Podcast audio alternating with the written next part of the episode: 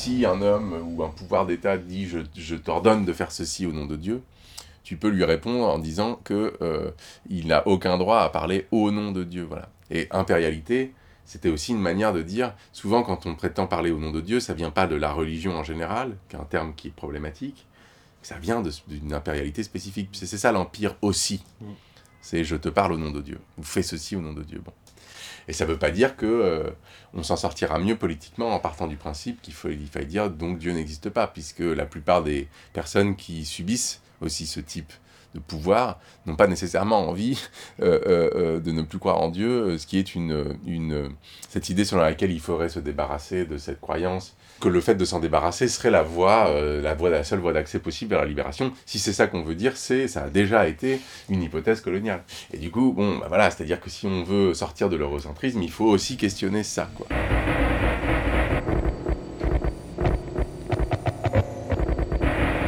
Entretien avec euh, Mohamed Amer Méziane. Je ne pense pas qu'on peut euh, euh, dissoudre l'universalité supposée de l'ontologie si on ne fait pas d'une certaine manière de l'ontologie. C'est-à-dire si on ne montre pas qu'à l'intérieur de l'ontologie, elle se dissout d'elle-même. Voilà. Alors qu'est-ce qui n'est pas réductible à l'être? Bah, Le réel, un autre réel.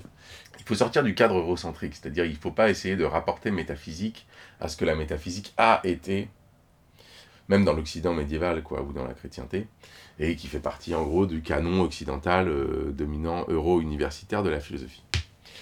Dire le, tout le réel n'est pas l'être, tout le réel n'est pas l'être, il y a du réel, pas de l'être, euh, parce que le Barzac n'est ni naître ni non-être, ou plutôt l'espace entre l'être et le non-être, bah donc euh, tout simplement là on a affaire au fait de dire qu'il y a du réel, mais ce réel n'est pas la même chose que l'être, et donc n'est pas la même chose que la négation de l'être ou le non-être. Voilà. Et d'une certaine manière, effectivement, j'essaie de dire, euh, c'est une irréduction, le grand cercle, c'est réel, et le petit cercle à l'intérieur du grand cercle, c'est être et non-être.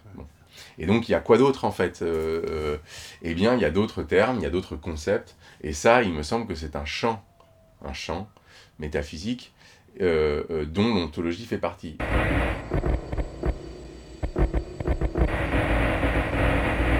Entretien avec Mohamed Amer Méziane pour deux livres Des empires sous la terre, Histoire écologique et raciale de la sécularisation, publié aux éditions La Découverte, et Au bord des mondes, vers une anthropologie métaphysique, publié aux éditions Vue de l'Esprit.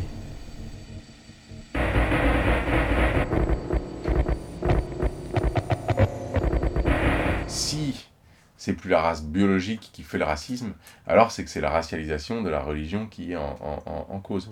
Euh, cette notion de la racialisation comme étant cette idée sur laquelle il y a quelque chose qui ne peut pas être converti, qui permet quelques siècles plus tard de dire euh, euh, ce sont des musulmans catholiques. Donc même s'ils sont convertis au catholicisme, de toute façon ils resteront musulmans. Là on a affaire à la race, quoi. On n'a pas affaire effectivement à du religieux en soi.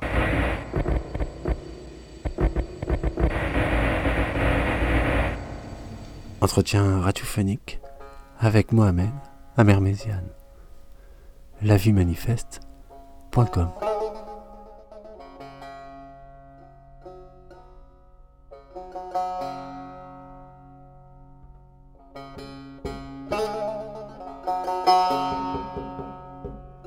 Des empires sous la terre, histoire écologique et raciale de la sécularisation, publié aux éditions La Découverte, et Au bord des mondes, vers une anthropologie métaphysique, publié aux éditions Vue de l'Esprit, constituent deux ouvrages de Mohamed Averméziane.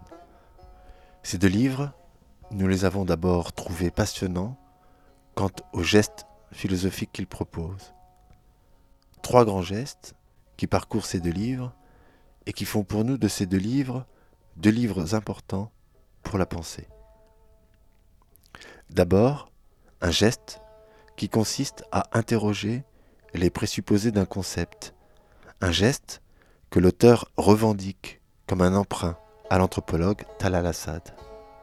On peut dire qu'on reconnaît un travail philosophique majeur lorsque les concepts, les notions et les méthodologies de l'analyse ne sont pas réemployés pour les mettre en action, mais réinterrogés. Et il ne s'agit pas là d'un simple exercice de redéfinition, mais plutôt de révéler ce qu'une notion ou une méthode présuppose. Et quand on fait agir un concept, on charrie toujours un monde avec, et souvent, on y trouve des réductions qui font obstacle à l'émergence d'une nouvelle façon de penser. Voilà alors le second geste, le geste de l'irréduction. Par exemple, donner à voir comment le concept de mondialatinisation de Derrida porte une réduction du romain et du chrétien. Et tout l'enjeu du premier livre des empires sous la terre, histoire écologique et raciale de la sécularisation, aura été de tenir l'irréductibilité du chrétien et du romain, pour nous faire entendre l'imperium, le langage du souverain, dans cette histoire. Si le chrétien et le romain parlent tout de latin, pour Méziane, c'est l'impérialité romaine qui s'est disséminée et non la chrétienté. Une dissémination de l'impérialité romaine portant avec elle la question de la translatio imperi, du transfert de la puissance, à savoir comment un empire succède à un autre. Et la sécularisation aura été tout au long du XIXe le retour de cette question de la succession des empires. Et c'est ce retour qui aura donné corps et consistance au colonial.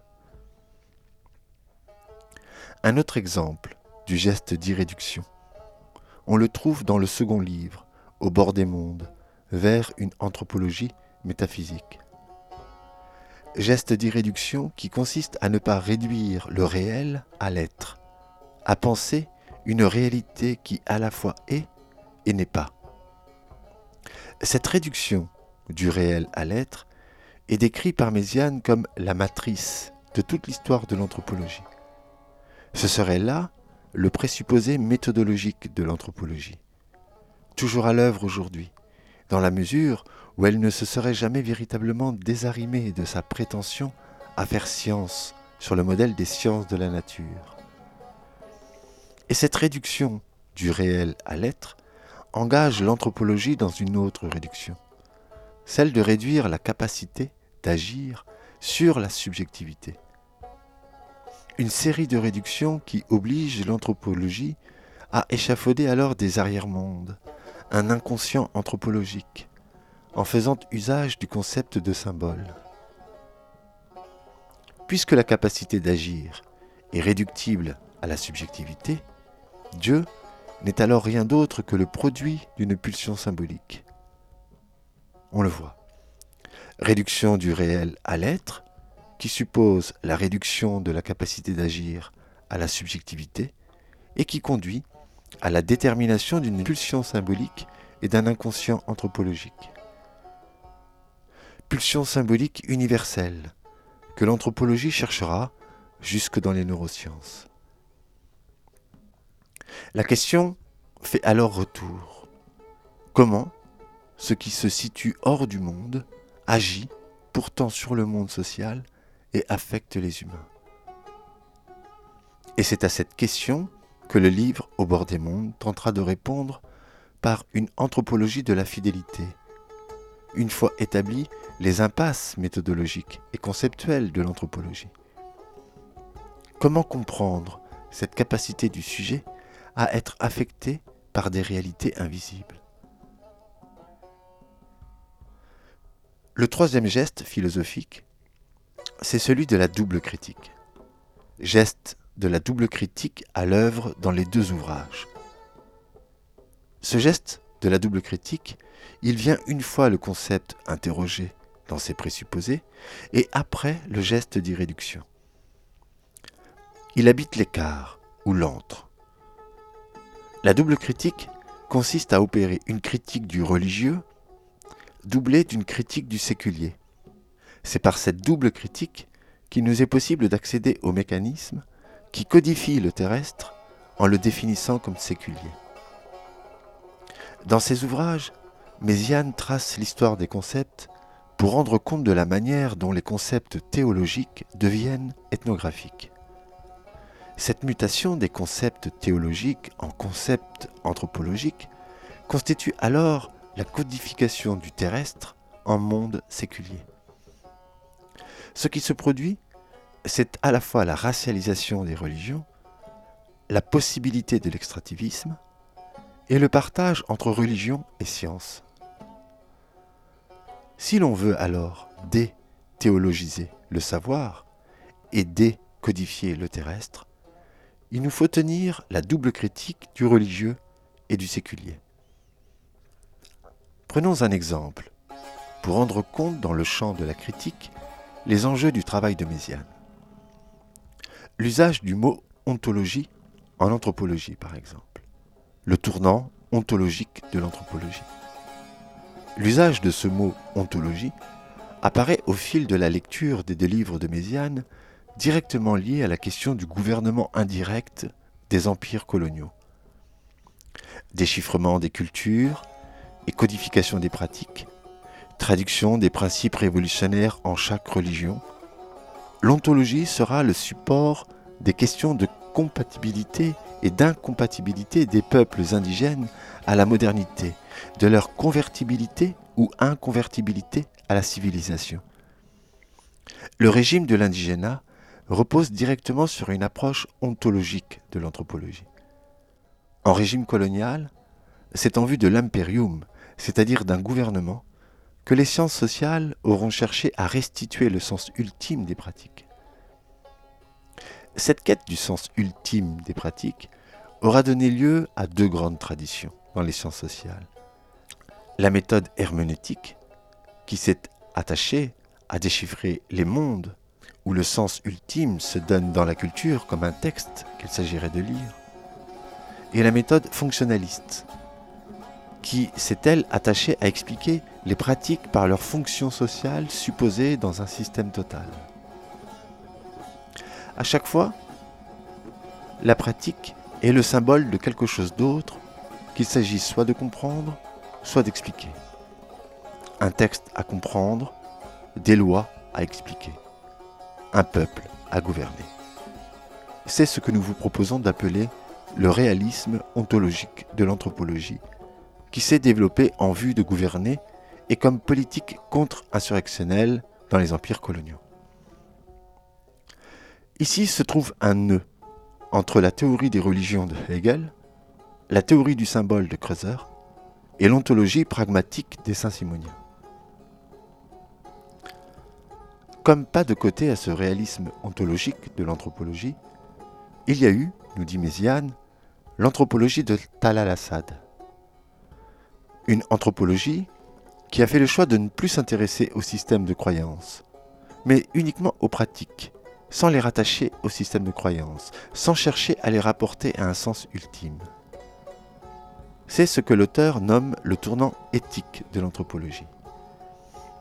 Mais, aussi riche que fut ce tournant, nous dit Méziane, celui-ci est resté pris au piège des coordonnées de la sécularisation, dans la mesure où le partage religion-science, qui est le partage de la sécularisation, suppose le partage pratique-croyance que le tournant éthique de l'anthropologie n'a pas su défaire. Pour échapper à ce partage entre la pratique et la croyance, dans l'ouvrage Au bord du monde, Méziane nous propose les pistes d'une nouvelle anthropologie une anthropologie de la fidélité. À la pratique comme technologie du corps et gouvernement de soi, Méziane propose de substituer la pratique comme apprentissage d'une faculté à avoir accès à une part invisible du réel et fidélité à cette part invisible. Non plus la pratique comme attitude critique vis-à-vis d'un pouvoir, comme vertu, mais pouvoir de se faire un corps en vue de l'esprit. Une disposition qui se cultive par une répétition d'actes en vue de l'accomplissement d'une volonté autre qu'humaine. Une aptitude qui, nous dit Méziane, s'acquiert par l'instruction à l'intérieur d'une tradition. Et c'est là que la double critique intervient. Car il s'agit de manier une critique interne aux traditions, critique du pouvoir de l'orthodoxie, critique de là où l'orthodoxie rend impossible les conflits d'interprétation de l'essence de sa propre tradition, là où l'orthodoxie se fait correction, respect et exclusion, là où il n'y a plus de dissonance sur fond d'unité, là où la tradition se nie elle-même. Et critique doublée d'une autre critique, critique de l'impérium, externe aux traditions, critique du pouvoir séculier qui se pose comme réforme de la tradition en vue de gouverner. Critique du théologique, critique de l'impérium, critique de la manière dont l'impérium interfère dans une tradition. Concurrence et entrelac de deux pouvoirs. Double pouvoir qui s'enchevêtre. Au terme de la lecture des deux livres de Mohamed Aberméziane, l'enjeu sera désormais de mener une critique à l'intersection de la tradition et du séculier, comme critique renouvelée de l'État et du pouvoir. Il s'agit alors de penser le gouvernement des conduites comme le produit d'un aller-retour entre une Europe qui se définit comme sécularisée et une population indigène définie comme inconvertible. C'est en intervenant dans le champ de la tradition, définie alors comme religion, à partir d'un présupposé séculier, que l'impérium assujettit dans un même mouvement les corps coloniaux et ses propres sujets. Le Code civil est indissociable de la codification du Coran en texte de loi. De sorte que la sécularisation fait l'inverse de ce qu'elle prétend dire.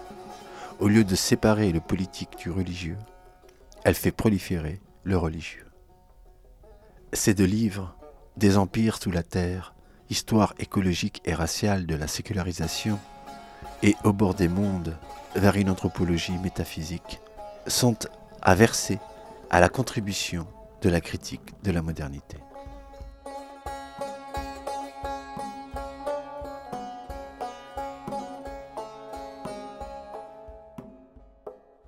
Mohamed Amerméziane, Au bord des mondes, vers une anthropologie métaphysique, aux éditions Vue de l'Esprit, Des empires sous la terre, Histoire écologique et raciale de la sécularisation, aux éditions La Découverte un podcast de laviemanifeste.com.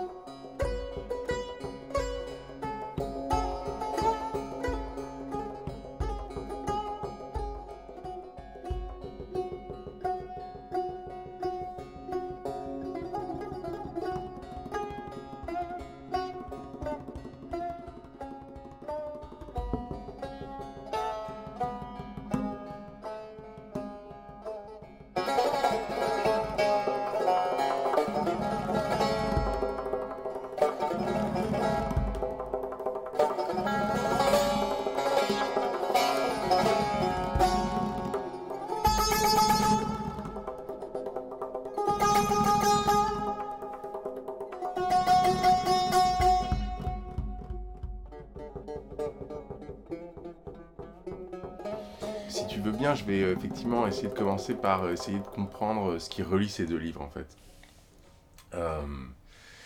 et effectivement, il y a, de, multiples liens, mais je crois que je voudrais insister sur le fait qu'effectivement, euh, c'est avant tout une réflexion euh, sur la, dimension, euh, ce qu'on appelle aujourd'hui la dimension coloniale du savoir ou la colonialité du, pouvoir, du savoir et, au fond du, monde dans lequel on vit. Quoi. Donc je voudrais simplement dire que de manière très liminaire, quoi, ou, plutôt pour entrer un peu dans la... Dans la dans, dans, un, dans un, une démarche peut-être qui, qui, qui, peut paraître peut-être déconcertante dans un premier temps. Je dirais simplement que j'essaie, comme beaucoup d'autres euh, de mes camarades et amis, d'essayer de savoir ce que ça veut dire que de se décoloniser, quoi. Et donc, notamment de décoloniser le, le savoir d'abord et avant tout, puisque c'est dans, ce, euh, cette sphère que j'interviens. Et euh, simplement, cette, ce point de départ, pour moi, est important parce qu'il permet justement de, de, en tout cas de mon point de vue, hein, qui n'est pas le point de vue pas le meilleur point de vue pour euh, comprendre ces deux livres, même si je les ai écrits. Mais de mon point de vue, euh, la démarche a été d'essayer de, savoir ce que ça signifiait, bon, de décoloniser le savoir, comme on dit. Et effectivement, euh, si j'ai fait ce que j'ai fait, c'est parce que j'ai pas été satisfait des réponses qui étaient présentes, qui étaient, que, que, que, ça soit au centre des débats ou à leur marge d'ailleurs quelqu'un comme Assad est un, est un auteur non seulement marginal, mais presque marginal à l'intérieur même d'une de, marge qui est, euh, disons, la pensée post-coloniale, décoloniale, etc. Et c'est précisément ça qui m'intéresse. Euh, et d'autres, évidemment, aussi, que j'essaie de, de, citer. Alors pourquoi est-ce que c'était pas, à mon sens, euh, complètement satisfaisant et quel est le point aveugle que j'essaie de, non seulement de, rendre manifeste, mais aussi de c'est précisément de, combler la lacune. Quoi. Et alors, euh, il y en a plusieurs. Le premier, c'est, je dirais quasiment dans la généalogie de la chose, c'est que, effectivement, j'ai d'abord et avant tout commencé le, travail en essayant de comprendre ce qui se passait en Europe depuis les années, disons, 2010, on pourrait dire depuis le début du siècle, quoi, c'est-à-dire avec le 11 septembre, etc. Et en fait, où les discours, euh, l'explosion, le, déploiement du racisme euh, euh, qu'on nomme aujourd'hui systémique, me paraissait être effectivement très lié aux questions de racialisation des religions, bon, et notamment d'une religion bien particulièrement. Euh, et alors ça, effectivement, ça a été pour moi un point de départ puisque je considérais qu'il y avait une contradiction. C'est-à-dire que d'un côté, euh, euh, on est dans des sociétés qui se disent, qui considèrent qu'elles ont séparé la politique de la religion, et au fond, ce qui se passait, c'est qu'on faisait exactement l'inverse. Donc ce paradoxe, qui est vraiment un point de départ pour moi, je ne dirais pas maintenant que je m'en que je m'en que, que j'en suis surpris, mais en l'occurrence j'ai fait cette démarche pour ne plus être surpris de ce paradoxe. Euh, c'était de dire, mais en fait elles font exactement l'inverse de ce qu'elles disent, et surtout ce paradoxe, cette contradiction euh, euh, est au cœur, à mon avis, de ce qui rend le racisme vivant aujourd'hui et légitime, ou légitime aux yeux de la majorité de la population, et surtout institutionnel et, et, et moralement légitime, puisqu'il n'apparaît pas comme du racisme, puisqu'on dit, mais non, ce n'est pas pas du racisme.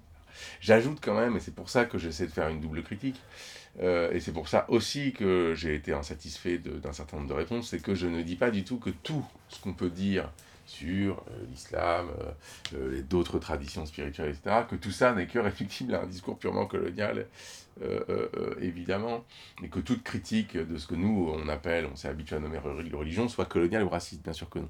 Et c'est justement parce que ce n'est pas aussi simple que ça, que ça ne suffit pas d'avoir une grille purement, euh, euh, disons, décoloniale ou postcoloniale, parce que la, la, question se complique. La question se complique. Euh, mais, donc ça, je dirais que c'est mon point de départ.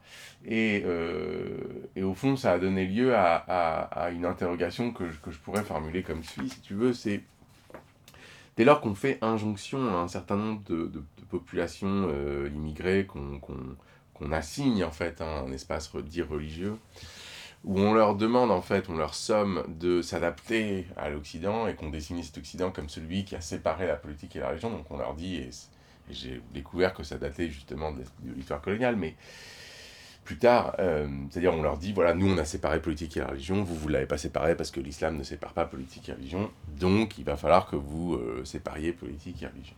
Et du coup, ça, ça suppose un récit de l'Occident qui est un récit de la sécularisation, sécularisation étant, parfois on appelle ça évidemment laïcisation, mais ça c'est une norme, c'est-à-dire que c'est une norme à laquelle on est censé se conformer pour être un sujet euh, moderne, en l'occurrence citoyen dans beaucoup de cas, voire pleinement humain. Quoi. Alors évidemment, ça pose toute une série de questions, euh, mais d'abord et avant tout, au lieu d'essayer de, dire, comme l'ont fait beaucoup d'intellectuels, de, euh, euh, il me semble, dans la sphère publique, qui était de dire, mais non, tout va bien, nous sommes solubles au fond ou dans, dans cette démocratie, où nous avons notre propre modernité en fait, nous avons inventé les Lumières avant les Lumières, qui n'est pas quelque chose que je disqualifie a priori d'ailleurs, mais je trouvais simplement que ce n'était pas la bonne manière de répondre. La bonne manière de répondre, c'était de dire, mais cette norme, déjà de l'identifier, c'est-à-dire qu'elle ne se dit pas, bien sûr que dans les médias ou, euh, même politiquement, on ne dit pas la sécularisation est une norme, non, il y a d'autres signifiants. Mais au fond, c'est ça qu'on veut dire, et c'était déjà le fait de nommer que cette norme était en jeu, de nommer que du coup le récit que l'Occident fait de lui-même, ou la modernité occidentale, évidemment, euh, les termes euh, sont, sont complexes, mais d'essayer de questionner la, manière dont on, fait le récit de soi, ou l'Occident, ou certains pouvoirs en Occident ont justement le pouvoir de faire un récit de soi-même. Et là, ce qui apparaît, ce qui apparaît euh, quand on prend euh, les choses de, de, ce point de vue, tu veux, qui est un point de vue pour moi euh, subjectif, incorporé, etc., mais c'est un point de vue, c'est-à-dire ça te permet, à partir d'un point donné, de, voir certaines choses, et bien ce qui apparaît, c'est que derrière ce qu'on appelle ou, euh, euh, modernité, capitalisme, colonialisme, euh, anthropocène d'une certaine manière, puisque on sait maintenant que ce qu'on appelle anthropocène est lié en fait à, l'articulation de ces différents types de pouvoirs. Au fond, j'étais en désaccord avec aucune des analyses donc du problème dont on a, auquel on a affaire, que ce soit en termes de capitalisme, parce que oui, il y a un capitalisme et qu'il est ravageur et destructeur, il y a un colonialisme et oui, il est destructeur, et au fond, ça participe d'une modernité qui d'ailleurs il faut requalifier, parce que l'idée n'est pas de dire que toute la modernité est mauvaise, mais en gros, il fallait, euh, il fallait reprendre les choses un peu euh, du début en montrant que cette question dite de la sécularisation, elle appartient aussi à euh, la manière dont on doit identifier le type de pouvoir auquel on a affaire. Et c'est là que je me suis rendu compte effectivement que c'est pas quelque chose que les euh, auteurs postcoloniaux ont beaucoup fait, à part quelques exceptions dont on parlera. Et encore, euh, même chez euh, des gens comme Assad, c'est pas tout à fait une question de sécularisation qui, qui est en fait prise au sérieux. Bon, on en parlera peut-être plus tard. Mais où au fond, on ne connectait pas vraiment les deux. C'est-à-dire que soit on analyse la sécularisation, c'est-à-dire au fond, on dit l'Occident était chrétien et il ne l'est plus parce que le christianisme a engendré sa propre dissolution, que ce soit euh, euh, parce que euh, il y a une culture calviniste de la profession au sens de la profession du métier du travail et de la profession de foi qui se connecte, comme dirait Weber, etc. Que ce soit parce que la religion, la sortie de la religion, comme dirait Gaucher, etc., etc. Et simplement essayer de dire, mais non, en fait, on passe du christianisme à, euh, euh, euh, faudrait dire d'ailleurs de la chrétienté occidentale à la modernité capitaliste, il y a un chaînon manquant, on n'y passe pas juste parce que le christianisme est le christianisme.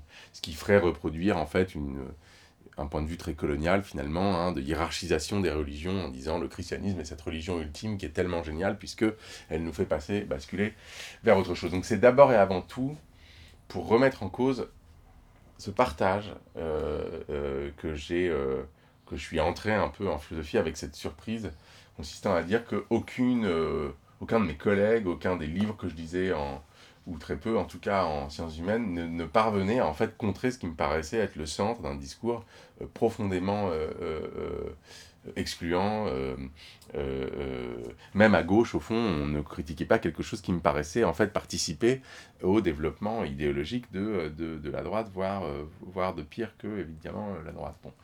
Et ça, ça a été un objet d'un grand étonnement, il me semblait que donc, il y avait là un point aveugle et qu'il fallait effectivement s'y. Donc ça veut dire que ce que j'essaie de dire, c'est que qu'on appelle le désenchantement euh, ou la sécularisation, c'est lié au capitalisme et il faut analyser le capitalisme comme étant aussi connecté à la question de la sécularisation. Donc comment est-ce que ça se... Pour ça qu'à un certain moment je dis la sécularisation fait partie de, des coordonnées de l'accumulation initiale du capital, donc comment le capitalisme émerge. Et ça, il me semble que jamais vraiment les marxistes ne l'ont dit, alors que bien sûr que Marx lui-même dit que le colonialisme en fait partie. Mm. Donc d'une certaine manière, quand on dit ça, on est encore euh, euh, dans le domaine euh, dans lequel, si tu veux, le marxisme se sent beaucoup plus à l'aise. Et puis de l'autre côté, précisément, quand on dit que le colonialisme est centralement en cause dans l'émergence du capitalisme à juste titre, on le connecte très peu à ces effets-là, qui permettent justement aussi, et c'est pour ça que tu as tout à fait raison de noter le fait que l'impérialité permet d'interroger la question de la souveraineté elle-même, mm. c'est que ça permet justement de faire un aller-retour et de questionner l'Europe elle-même en faisant du point de vue du savoir autre chose que de dire la décolonisation du savoir, c'est de parler des Suds. Non, la décolonisation du savoir, c'est pas simplement de parler des Suds, c'est de remettre en cause la façon dont le Nord lui-même euh, se pense et à partir de là, euh, dont il prétend penser le monde. Mais si euh, à partir de, certaines, de certains points que je veux, le point à partir duquel je parle n'est pas localisable. Je veux pas qu'il soit localisable, je ne sais même pas si moi-même je saurais le localiser. Enfin, un territoire ou alors c'est un territoire euh, mouvant et c'est un territoire conceptuel. Bon. Euh, euh, Mais c'est là où ce qui nous avait frappé, c'est qu'il semblait que, à travers la lecture de ces ouvrages, ce qui émergeait, c'est une autre théorie du pouvoir. Mmh, mmh. Je voudrais que je revienne là-dessus. On aura le temps d'y revenir. Hein. Mais c'est vrai que ça nous a paru intéressant. quoi. C'est-à-dire que au fond, là, nous, on est héritier d'une théorie du pouvoir qui est celle de Foucault. Mmh. Tu opères un déplacement. quoi. Donc ça, euh, c'est quand même pas inintéressant. Et qui nous amène aussi à devoir, bon, alors après, il faudrait euh, prendre le temps, mais bon, qui nous amène quand même à repenser euh, la manière dont on a pu lire à la fois Platon, mais à la fois Aristote en opposition avec Platon. Mmh mmh mmh la théorie du pouvoir chez, chez Foucault, elle est très imprégnée de la pensée aristotélicienne.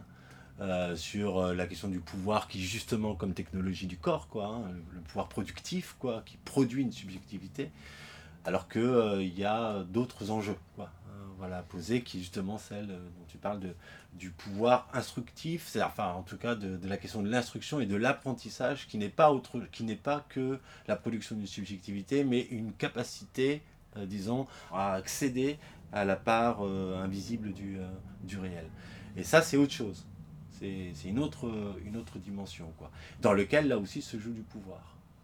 Oui, bien sûr. Voilà. J'aurais tendance à pas parler d'une théorie. Euh, en tout cas, dans mon esprit, c'est pas vraiment une théorie, une théorie unifiée du pouvoir, même si ça a été beaucoup considéré euh, comme ça parfois. C'est-à-dire qu'on m'a reproché euh, des fois, de, enfin parfois, de, de de réduire, euh, je pense que c'est une lecture problématique, mais euh, notamment pour le premier livre, mais euh, de réduire tout à l'impérialité, mm. qui serait en fait une, sorte de, de, de, de, matrice originelle. plusieurs philosophes ont, lu ça de cette manière, tout comme la question de la téléologie, qui à mon avis n'est pas... Enfin, ça, ça procède d'une à mon avis, d'un contresens. Ce que je veux dire par là, c'est que pour moi, l'impérialité, euh, l'impérialité coloniale, il faut encore plus préciser, je pense, c'est une manière pour moi d'essayer de, de, de, de, comprendre effectivement l'émergence d'un certain type de pouvoir. Et par rapport à Foucault et à la question de la gouvernementalité, je crois que j'essaye, euh, avec d'autres, hein, euh, mais de à la fois maintenir quelque chose en fait de l'héritage de Foucault et, de ce que la, la question de la gouvernementalité ce qu'elle permet de, de, de, de, voir, et en me débarrassant, ou en essayant en tout cas de, de, ne pas souscrire à l'anti... Euh, je dirais à cette idée selon laquelle, selon Foucault, l'État et la souveraineté étatique joueraient un rôle marginal, en fait, depuis, disons, le XVIe siècle, XVIIe siècle surtout. Et c'est vrai que c'est quelque chose, euh, c'est une, une, hypothèse qui permet à Foucault de voir quelque chose, hein, évidemment, de, de, de, même de créer un objet, en fait, de faire voir des dimensions du pouvoir qui effectivement excèdent simplement l'exercice vertical de, de, la grande souveraineté étatique. Et ça, il a, il a bien sûr tout à fait raison. Mais on, perd, mais on perd en cours de route l'impérium. On, on, perd en cours de route l'impérium, on, on, perd en cours de route le fait que le colonialisme est bah, absolument lié à l'État, on perd en cours de route ce que le marxisme nous a fait voir, à savoir aussi la violence d'État, le rôle, même si je pense que le marxisme ne l'analyse lui-même pas suffisamment, mais le rôle de la violence d'État dans, de l'expropriation dans l'émergence du capitalisme et du colonialisme. ça ne nous permet pas non plus de voir, et c'est un autre, une autre dimension, les dimensions, disons, théologico-politiques du pouvoir, c'est-à-dire pourquoi le pouvoir sur Terre se veut et se dit être l'image de Dieu sur Terre. Quoi. Et effectivement, c'est cette question, cette question de l'État, effectivement, je trouve que Foucault a probablement, tout en voulant créer autre chose au fond. Et là-dessus, je pense que euh, on en est plus ou moins tous et toutes, euh, euh, par certains aspects, héritiers. Bon, c'est qu'effectivement, Foucault a contribué à ne pas simplement être dans une sorte d'anticapitalisme primaire en disant que le capitalisme serait le fondement de tout, puisque le pouvoir précisément est irréductible. La gouvernementalité est irréductible simplement à, au déploiement du capitalisme qui serait une sorte de totalité comme ça ou un sujet de l'histoire. Et là, là-dessus, il a absolument raison, mais c'est étrange qu'en même temps qu'il ait fait ça, il, euh, euh, a pu, euh, il a pu effectivement conduire à, peut-être l'ignorance ou l'oubli de la question de l'État, qui est par ailleurs la question la plus classique qui soit, et dont je considère parfois qu'elle est aussi la question la moins travaillée qui soit, puisqu'on a une tendance effectivement à, dire que l'État, c'est toujours autre chose que ce qu'on croit. Et, et, alors, effectivement, de ce point de vue-là, j'essaie simplement de de, donner d'autres termes, de fournir d'autres catégories d'analyse, et en fait, d'une certaine manière aussi en partant, en fait, d'une lecture critique de Foucault, ou en tout cas de certains de ses cours, sur la question de l'Empire, quoi, de l'imperium, comme tu dis. Et effectivement, il y a cette phrase qui m'avait beaucoup intrigué, euh, l'Empire est mort. L'Empire est bien mort. L'Empire est mort, par quoi il veut dire le Saint-Empire romain germanique, même si d'ailleurs... Euh, le moment où Foucault dit que l'Empire est mort, c'est pas forcément la fin de l'Empire, euh, Saint-Empire germanique, euh, qui, qui date du 19e siècle, mais il dit qu'au fond, il n'y a plus de cette, cette, unité de la chrétienté, il parle d'un universalisme d'ailleurs, euh, n'existe plus réellement, puisque justement, il y a une fragmentation qui vient aussi de l'émergence des, de ce qu'on appelait, peut appeler les monarchismes, en tout cas des royaumes, mais justement qu'il identifie, lui, avec le, début de la territorialité, il se garde de parler d'État-nation, ce qui est très intéressant par ailleurs. Et au fond, il y a cette, cette dissémination du pouvoir qui, qui, ne fonctionne plus avec la logique de la souveraineté. Euh, et, euh, et euh, ça vient et ça correspond au fait que l'Empire soit mort, et ce qui coïncide aussi avec l'émergence du colonialisme.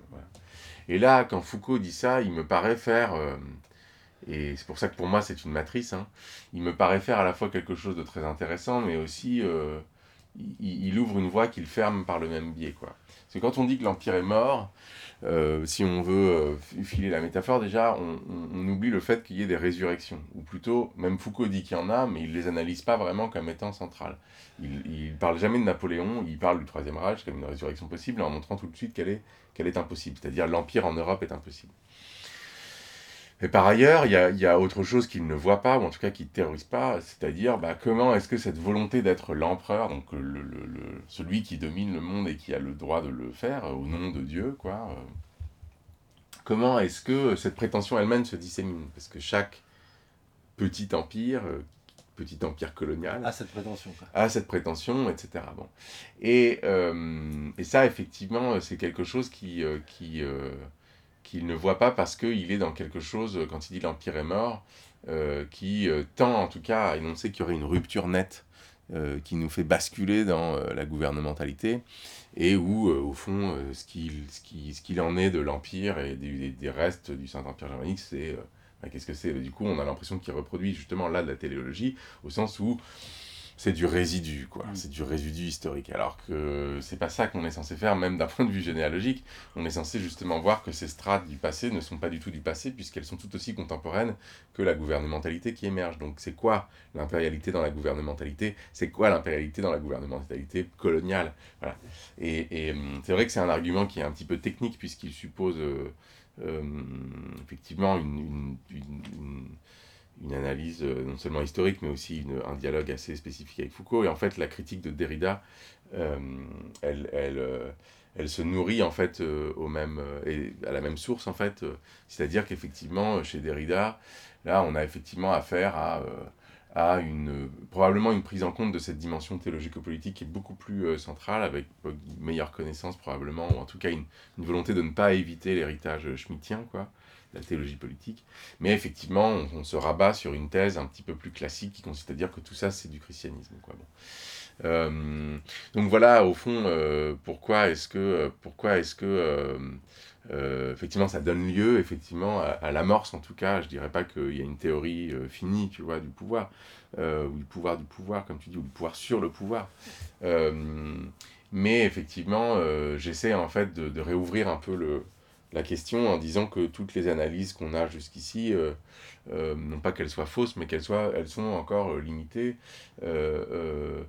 pour, plusieurs raisons. Après, on pourrait aller encore plus dans les détails en disant pourquoi est-ce que de l'autre côté, les théoriciens, donc là je commande vraiment le dernier chapitre des Empires sous la Terre en fait, on pourrait aussi aller plus en détail dans la raison pour laquelle cette notion d'impérialité coloniale permet aussi de euh, changer ou de, de, de, transformer un petit peu les termes du débat de la dite de théologie politique qui, qui euh, traditionnellement consiste à analyser pourquoi le pouvoir d'État est, est, en gros se prend pour Dieu sur terre, quoi, pour le dire de manière, euh, de manière évidemment un, un, un, petit peu brutale, mais et, euh, et, là, effectivement, la question de l'impérialité, c'est ce qui permet au fond aussi de dire, mais pourquoi ne voit-on pas que les transferts, par exemple, entre l'État et l'Église, Dieu et le roi, euh, sont complètement médiatisés, quoi? C'est-à-dire, ce qui fait la connexion entre les deux, c'est toujours quand même la volonté d'être l'empereur sur mmh. Terre, quoi. C'est quand même ça qui nourrit la volonté d'être Dieu, quoi, bon, sur Terre.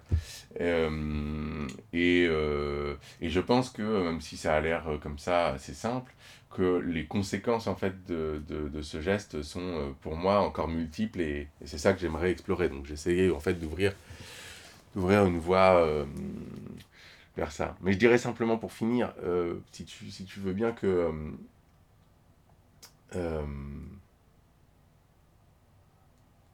oui, comme tu disais, il y a pouvoir et pouvoir. Et ça, pour moi, c'est une, une, autre manière d'analyser, disons, une dimension de ce qu'on appelle le pouvoir dans les sociétés dites modernes. Mais effectivement, le niveau de généralité où, tu, tu, où on peut dire que carrément chez Foucault, pouvoir, ça veut aussi dire euh, ce qui rend possible, quoi. Bon, mm. je peux. Euh, là, effectivement, c'est une autre, euh, une autre dimension qui est plutôt présente dans la, le deuxième livre, qui est la question de savoir comment est-ce que justement il y a du pouvoir même hors de la société occidentale. Donc tu vois, il y, y y a une dimension très spécifique de ce que j'essaie d'analyser, l'émergence du pouvoir, euh, d'un certain pouvoir qui s'est par ailleurs globalisé, bien sûr, hein, euh, euh, qui est ce qu'on appellera modernité occidentale, si on veut, avec des conséquences climatiques dont peut-être on reparlera. Mais effectivement, il y a un niveau beaucoup plus général et dont on voit que les anthropologues comme Assad et d'autres euh, le travail aussi de manière anthropologique, c'est-à-dire ils utilisent des concepts de Foucault pour, faire, pour parler des mondes non européens, et là c'est le pouvoir effectivement au sens du gouvernement de soi. Euh, et là effectivement, euh, ce que je veux dire, je ne veux pas juste dire que dans les empires sous la Terre par exemple, ça soit une théorie générale, elle est très spécifique en fait d'une certaine manière. Pouvoir, même si ce pouvoir, je, je maintiens, c'est globalisé, c'est mondialisé, a eu le, justement le pouvoir d'une sorte de, de, de, s'universaliser d'une certaine manière. Bon. Mais euh, pour moi, le, le, le, le, second volet, c'est-à-dire euh, comment ça fonctionne le pouvoir aussi dans d'autres sociétés, euh, pour moi est une question ouverte. À ce, il n'est pas sûr que le concept, le concept de pouvoir, un concept de pouvoir y résiste. Voilà, c'est ça que je voulais ajouter si tu veux. Mais je, je me demandais, tu vois aussi, bon là, très librement, quoi si euh, euh, la question du, du, souverain se retrouve spectralisée, euh, il nous fallait pas aussi justement une métaphysique quoi. Ouais ouais ouais ouais. Un peu un peu quelque chose comme ça. Puisque le souverain, puisque la question du pouvoir souverain aujourd'hui elle est, elle agit comme spectre. Ouais. seule la métaphysique peut nous rendre sensibles à sa présence. Quoi. Euh, écoute, oui, c'est, as tout à fait raison au sens où c'est probablement l'intuition de départ euh, qui ensuite conduit à, à, à, différents gestes, de, de, de, de, différents positionnements théoriques un peu précis dont dont que tu as rappelé. Mais oui, l'intuition de départ, c'est ça, c'est-à-dire que, euh, au fond, oui, le pouvoir est métaphysique parce qu'il est théologico-politique d'une certaine manière, et si on veut critiquer la théologie, euh, et l'ontologie aussi, on pourrait dire à la Heidegger l'ontothéologie, il, il, faut bien lui parler euh, son propre langage, quoi. Et c'est effectivement ce que j'appelle en partie métaphysique, qui pour moi n'est pas une discipline universitaire euh, qui a pour vocation de, de, dire des choses abstraites sur soit la métaphysique spéciale, soit la métaphysique générale. pas du tout. Je, on pourra parler de, de, ce que ça transforme, comment le terme en fait est transformé, mais, mais effectivement c'est tout à fait ça. Et j'ajouterais à ça que, que peut-être qu'en Occident aujourd'hui ça semble être secondaire en fait d'un point de vue politique, mais je ne pense pas que ce le soit dès qu'on regarde un petit peu ailleurs. C'est-à-dire que euh, quand on est dans des sociétés où l'État fonctionne encore à l'aune d'une référence à une source dite religieuse ou sacrée, où, l'État se revendique une certaine légitimation, en tout cas du pouvoir, si ce n'est tout l'État, au moins euh, certaines formes de gouvernement des corps, justement, s'énonce au nom de Dieu, au nom de sources religieuses s'il n'y a pas de Dieu. Euh, alors oui, effectivement, je pense qu'en fait, transgresser ces normes, remettre en cause ses pouvoirs, eh bien, suppose en fait, d'une certaine manière, d'avoir accès, euh, ou de parler en tout cas des réalités dont il se revendique. Au fond, pour le dire simplement, si un homme ou un pouvoir d'État dit je, je t'ordonne de faire ceci au nom de Dieu, tu peux lui répondre en disant que euh, il n'a aucun droit à parler au nom de Dieu. Voilà. Et impérialité, c'était aussi une manière de dire, souvent quand on prétend parler au nom de Dieu, ça vient pas de la religion en général, qui est un terme qui est problématique, ça vient d'une impérialité spécifique. C'est ça l'empire aussi. Mm. C'est je te parle au nom de Dieu, ou fais ceci au nom de Dieu. Bon. Et ça ne veut pas dire que euh, on s'en sortira mieux politiquement en partant du principe qu'il faut, il faille dire donc Dieu n'existe pas, puisque la plupart des personnes qui subissent aussi ce type de pouvoir n'ont pas nécessairement envie euh, euh, de ne plus croire en Dieu, ce qui est une, cette idée selon laquelle il faudrait se débarrasser de cette croyance que le fait de s'en débarrasser serait la la voie, la seule voie d'accès possible vers la libération. Si c'est ça qu'on veut dire, c'est, ça a déjà été une hypothèse coloniale, voyez tu vois. Donc, euh, donc euh, et il faut accepter. Alors, je sais qu'en France c'est problématique puisque puisqu'on est aussi héritier de très fortement de cette idée selon laquelle l'anticléricalisme est la seule voie possible vers l'émancipation. Je ne conteste pas le fait qu'elle ait, qu'elle ait pu l'être, mais dans un contexte très spécifique, très français. Donc j'essaie simplement de dire il faut aussi euh, ne pas universaliser un problème spécifiquement lié à, au rapport de l'État français, de la société française avec l'Église catholique. Mmh. Bon. Et du coup, bon, bah voilà, c'est-à-dire que si on veut sortir de l'eurocentrisme, il faut aussi questionner ça, quoi. Et chez nos amis à gauche, euh, qui sont tout à fait euh, euh, qui ont envie, une envie sincère euh, de ne pas reconduire des schèmes eurocentriques, et eh bien souvent ce schème eurocentrique précis demeure parce qu'il y a une forte présence de l'héritage anticléricalisme, précisément d'ailleurs dans la, dans la gauche qui elle-même se voudrait, entre guillemets, décoloniale ou en, cours de décolonisation. Donc c'est là, c'est à cet endroit-là, bien précisément, que j'essaie de... Oui, parce que, et c'est là que c'est important de sortir du concept de religion. C'est là que c'est important de sortir du concept. Pour aller vers cette question de euh, la l'enjeu de la tradition, mais comme euh, l'enjeu d'un différent, quoi. D'un désaccord autour de d'un accord qui est l'accord qui est oui il y a bien euh, il y a bien enfin j'ai bien accès on a bien accès sans doute à une divinité commune ou mais il y a un désaccord quant à ce qu'elle est en train de dire quoi c'est ça. Et ce qui et le, ce qu'elle est en train de dire le sens de ce qui est dit et le sens ou plutôt euh, ce qu'il faut en faire et comment il faut agir pour... Euh, pour euh, c'est là qu'on voit au fond que toute orthopraxie, orthodoxie est d'une certaine manière impossible. quoi. C'est-à-dire qu'elle impose une unité qui en même temps menace, menace de la faire sombrer dans, dans, dans, dans, dans une sorte d'inexistence. Par quoi je veux dire que un espace traditionnel n'est jamais appropriable en fait c'est des choses que j'ai plutôt euh, développées dans un essai qui, qui, qui, a été publié dans Multitude sous le, sous le titre euh, Justice et Tradition. Et là, ça a été.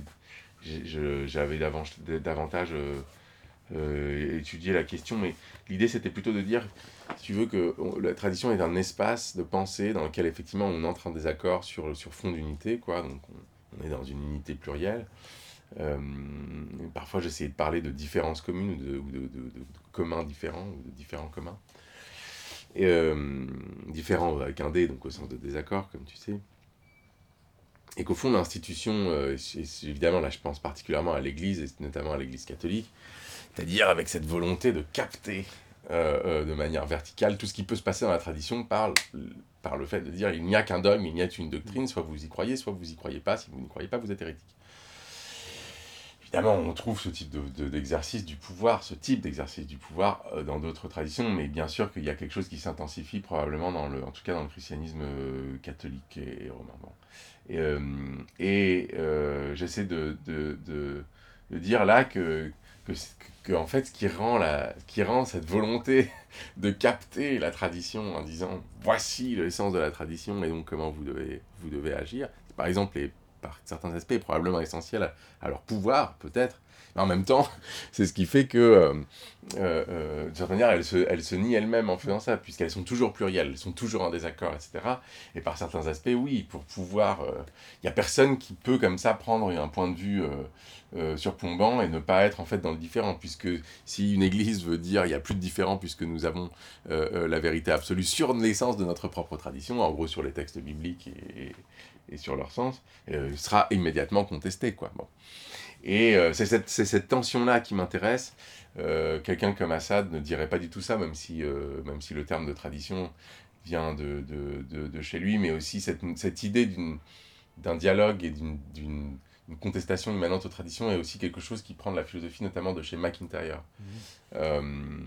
mais effectivement, euh, c'est quelque chose que McIntyre en fait dit de certaine manière en passant, sur laquelle Assad insiste, euh, mais sans forcément aller jusqu'au point de relever ce type de contradiction que j'aimerais bien euh, relever. Effectivement, c'est là que pour moi émerge, et j'ai envie d'insister sur le fait que pour moi la, question de la métaphysique émerge à, même le terrain ou à même les sciences sociales, de cette manière, à plusieurs endroits. Hein. Dans ce livre, il n'y a pas un seul endroit à partir duquel la question métaphysique émerge.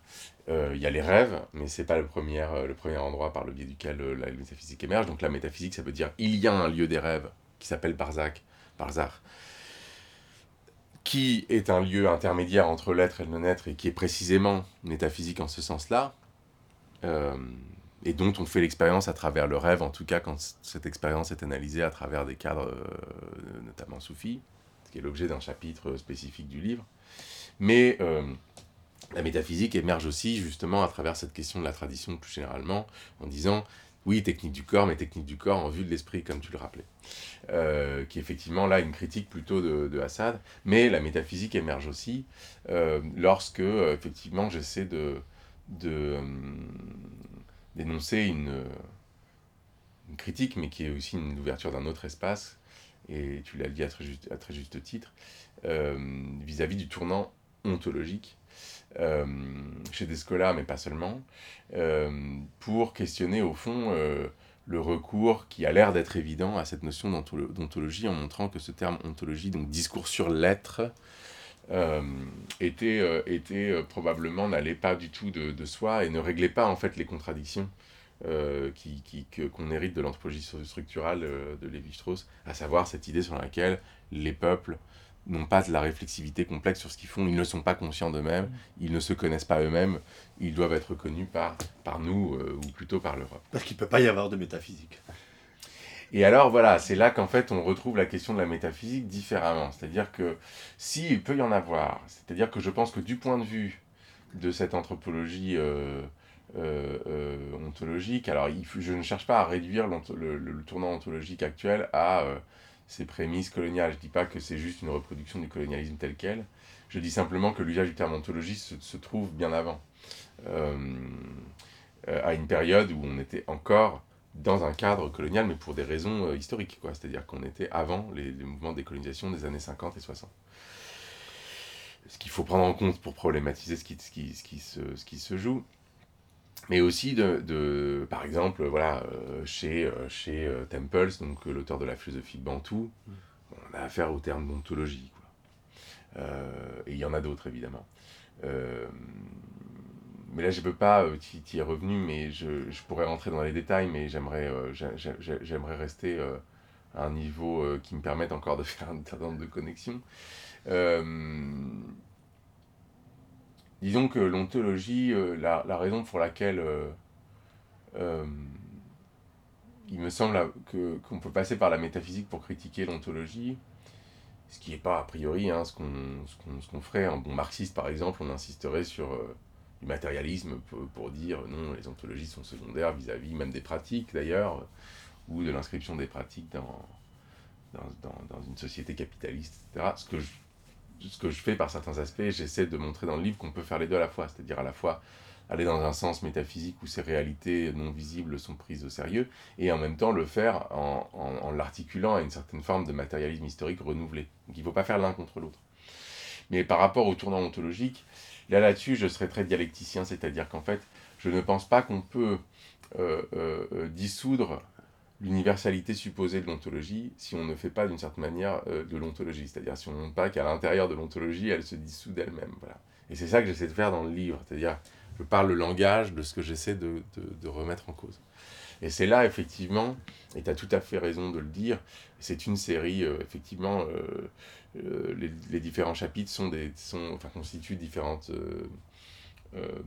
moments d'irréduction, comme tu le disais.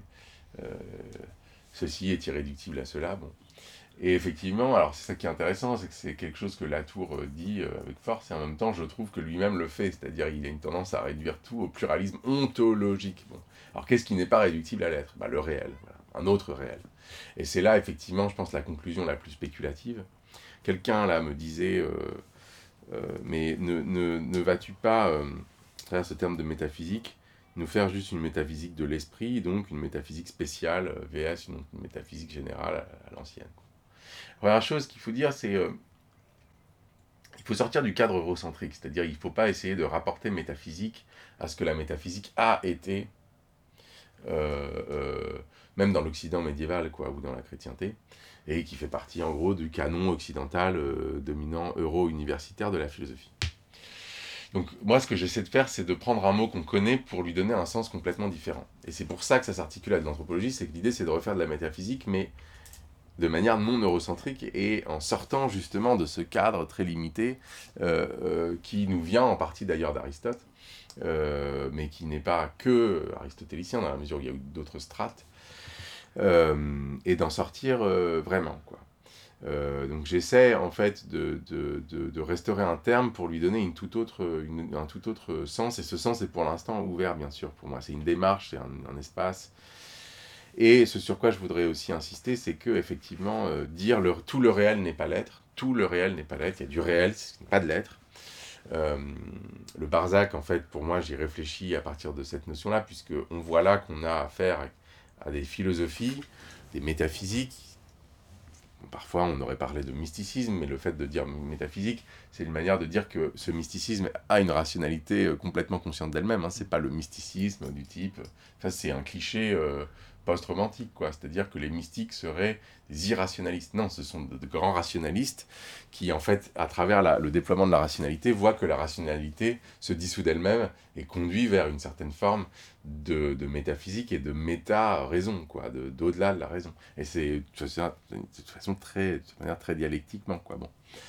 Euh, donc j'essaie de penser avec ce geste et en même temps de le contemporanéiser en disant mais euh, donc qu'est-ce que ça nous dit euh, de, de, de l'état du champ d'un point, de vue des rapports entre philosophie et anthropologie, bref, à l'intérieur des sciences sociales aujourd'hui, puisque je suis un contemporain qui pense dans ce cadre-là aujourd'hui. Je ne vais pas prétendre, par exemple, euh, faire du Ibn Arabi aujourd'hui, vous voyez, c'est pas, le, pas la c'est pas la question. Euh, donc dans cet aller-retour, ce que je vois, c'est que là, ce qu'on peut dire, c'est parce que le Barzac n'est ni naître ni non-être, ou plutôt l'espace entre l'être et le non-être, bah donc euh, tout simplement là, on a affaire au fait de dire qu'il euh, y a du réel, mais ce réel n'est pas la même chose que l'être, et donc n'est pas la même chose que la négation de l'être ou le non-être. Voilà. Et d'une certaine manière, effectivement, j'essaie de dire, c'est une réduction, tu as raison, le grand cercle c'est réel, et le petit cercle à l'intérieur du grand cercle, c'est être et non-être.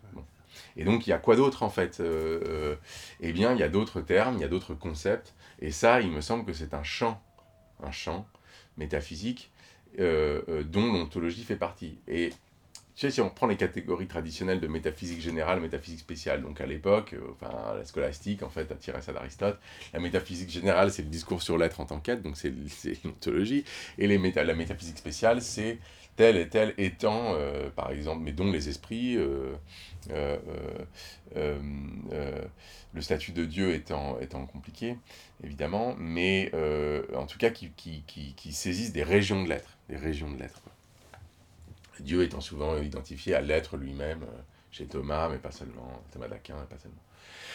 Bon, mais là, en fait, c'est pas du tout ça dont il s'agit. Hein. Il s'agit précisément de dire presque l'inverse, c'est-à-dire l'ontologie qu'on considérait comme la métaphysique générale, même, euh, même avant la modernité, d'une certaine manière, est une, est une métaphysique spéciale. c'est une région, en fait. Une région du réel. L'être est une région du réel.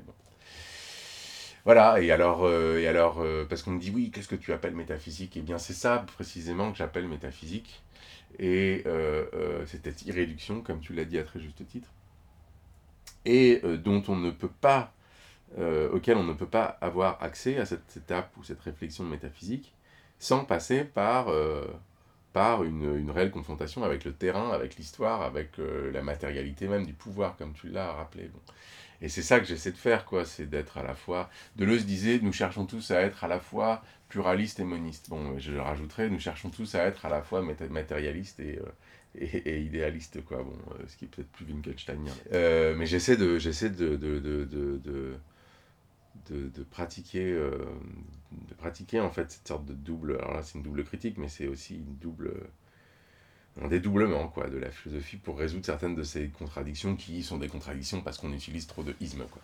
Mais il y, il, y a, aussi une chose, c'est que ce, le livre Au bord des mondes vers une anthropologie métaphysique se situe aussi à un endroit de, de, de rappeler aussi à l'anthropologie qu'elle manipule les concepts philosophiques. Oui. Et que donc, il s'agit à un moment donné de proposer à l'anthropologie qu'elle se ressaisisse de la philosophie. Quoi. Oui. Je, vais, je, voudrais citer quelqu'un euh, qui n'est pas suffisamment présent dans le livre, qui est Tim Ingold, euh, dont les travaux sont maintenant un peu plus introduits en, en France, qui avait aussi d'ailleurs émis des critiques à, à à l'endroit de, de, de, notamment la conception du naturalisme qu'avait Descola. Ils ont eu un dialogue, euh, un échange qui a été publié, etc. Bon. Et alors pourquoi est-ce que je mentionne Ingold Parce que euh, par certains aspects, il, il, il, y a des choses qu'il dit, qui dit, pardon, qu'il affirme, qui sont très proches, notamment dans, dans euh, Marcher avec les dragons, mm. bon, sur la question de l'existence du dragon. il, prend l'exemple assez intéressant de, d'un moine, euh, de l'histoire d'un moine euh, absolument effrayé, et effrayé donc par ce qu'il appelait un dragon. Quoi. Et il dit euh, de manière intéressante que à l'époque, sa peur était considérée comme tout à fait sérieuse par, par ses congénères et les autres moines, parce qu'il considérait probablement que le dragon n'était pas inexistant, c'était plutôt la forme même de sa peur. Quoi. Sauf qu'en disant ça, il part quand même du principe que euh, le dragon doit être quand même euh, identifié déjà à l'existence, mais surtout aussi à euh, un affect et donc à quelque chose d'humain, de ce monde-ci, quoi, d'ici, quoi, d'ici bas. Immanence, quoi, pour reprendre le terme un peu plus technique. et il parle beaucoup d'imagination, donc je pense qu'il développe ça aussi à travers une réflexion sur la fiction, et plus généralement, de toute façon, il a un programme de de, de, de, de questionnement des, des, des, de la division entre euh, sciences, naturelles et sciences humaines, et particulièrement biologie et sciences de la culture. Euh, ce qui n'est pas vraiment ma, ma, ma question, et, je refuse que ça soit mon point de départ. Euh, et dans ce cadre, à un moment donné, à la fin de ce... De ce en fait, c'est un article qui a été repris en tant que chapitre. Il dit quelque chose sur les rapports entre anthropologie et philosophie. En fait, au fond, même dans le monde anglophone, quand on parle de Ingold, on parle de euh, philosophical anthropology, enfin anthropologie philosophique, quoi. Donc de cette manière, ce serait la, partie la plus philosophante de l'anthropologie. Et là, on a affaire à quelque chose de, de, de, très révélateur et que j'essaie effectivement de, de, oui, de refuser, disons. Hein, bon. C'est que de manière très, très étrange, il dit alors, euh, euh, au fond, quelles entre... ou comment l'anthropologie pourrait prendre en compte, euh, disons, ces questions, quoi. Euh, là, tu parlerait de mode d'existence, etc. Et il nous dit, euh, il nous dit, eh bien, effectivement, euh, nous devrions nous intéresser davantage à ces, à ces grandes questions les grandes questions spéculatives, euh, le sens de la vie, euh, euh, qu'est-ce que la vie, etc. Bon. Et le faire à partir du terrain, prenant au sérieux d'ailleurs ce que disent les interlocuteurs, je pense qu'il a ça en tête tout de même. tout ça est très intéressant. Bon. Et évidemment, la, il pose une question dont il a absolument déjà la réponse, en fait. Hein. il dit, et donc, quelle science pourrait prendre en charge, ou quel savoir pourrait prendre en charge cette question L'anthropologie, évidemment. Et en disant cela, au fond, il dit que l'anthropologie doit faire de la philosophie, et qu'elle n'a absolument pas besoin des philosophes pour le faire, puisque les philosophes, et là, c'est un... Euh, il énonce peut-être une sorte d'image d'épinal du philosophe dans son canapé. Et là, c'est intéressant et c'est problématique à mon sens, c'est-à-dire que c'est une volonté de dire nous n'avons rien à apprendre de la philosophie des philosophes, nous faisons de la philosophie nous-mêmes en tant qu'anthropologues, avec cette manière, au fond, de vouloir euh, euh, rendre la philosophie caduque via les sciences sociales qui n'est pas euh, propre à qui n'est pas propre à Ingold et même si quelqu'un comme Ingold n'est probablement pas positiviste on voit là quand même une démarche qui est probablement constitutive de l'émergence des sciences sociales à la fin du 19e siècle du positivisme savoir de dire nous allons faire réaliser les prétentions de la philosophie mais à partir de l'étude effective du terrain donc de l'expérience il faudrait voir à quel point le néo-kantisme a joué un rôle là-dedans donc Kant euh, donc un philosophe paradoxalement. Bon. Euh, mais euh, mais disons que là, l'idée, c'est de dire, nous, les sciences sociales, nous n'avons plus besoin de la philosophie, et la philosophie est une, une vieillerie inutile, trop théologique pour être intéressante. Et c'est effectivement précisément ce point-là qui me semble problématique et que je conteste. Voilà. C'est pourquoi à chaque... il m'arrive d'écrire dans ce livre que c'est un, un, plaidoyer pour la philosophie dont on se... Euh, même des philosophes eux-mêmes s'offusquent ou se surprennent que j'ai que j'ai envie de la, de la défendre. Euh, mais parce que euh, là-dessus, je rejoindrai un mot de Deleuze sur le fait que je pense qu'il y a des assassins de la philosophie, vraiment. Et du coup, je, j'essaie simplement de, de, de, les contrer. Je pense que des fois, il y en a beaucoup à l'intérieur de la philosophie elle-même, puisque beaucoup de philosophes ont intégré que nous ne, devions faire de la philosophie que des sciences humaines ou de tel et tel champ empirique euh, des, proposés par les sciences dites naturelles, etc. Bon, je ne dis pas qu'il faut réfléchir dans une sorte de hors-monde, mais euh, je pense que, que euh, qu'il faudrait effectivement essayer de réactiver certains, certains aspects de la philosophie qui ont été mis sous silence ou, ou, décrédibilisés en fait par, par ce mouvement d'émergence des, des, sciences humaines et, et d'une certaine manière de l'anthropologie elle-même. Je finirai juste en rappelant que Lévi-Strauss, évidemment, était philosophe et, a prétendu, au fond, euh, à la fois, c'est tout le paradoxe en fait, faire de la philosophie et donc dissoudre la philosophie à travers l'anthropologie. Et c'est précisément souvent de ce point de vue et pour cette raison que c'est une, anthropologie qui peut être euh, justement discutée, mais discutée aussi philosophiquement. Mais on retrouve euh, quelque chose de, similaire chez Assad lui-même, par exemple, qui ne cesse de faire référence à des, des philosophes. Quoi.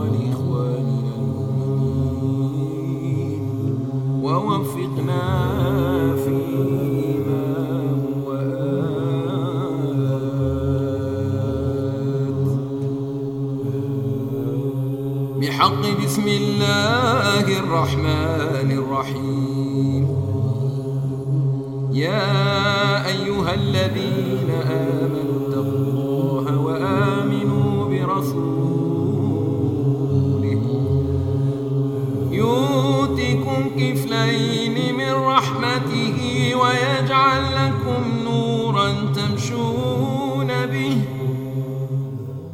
ويغفر لكم والله غفور رحيم.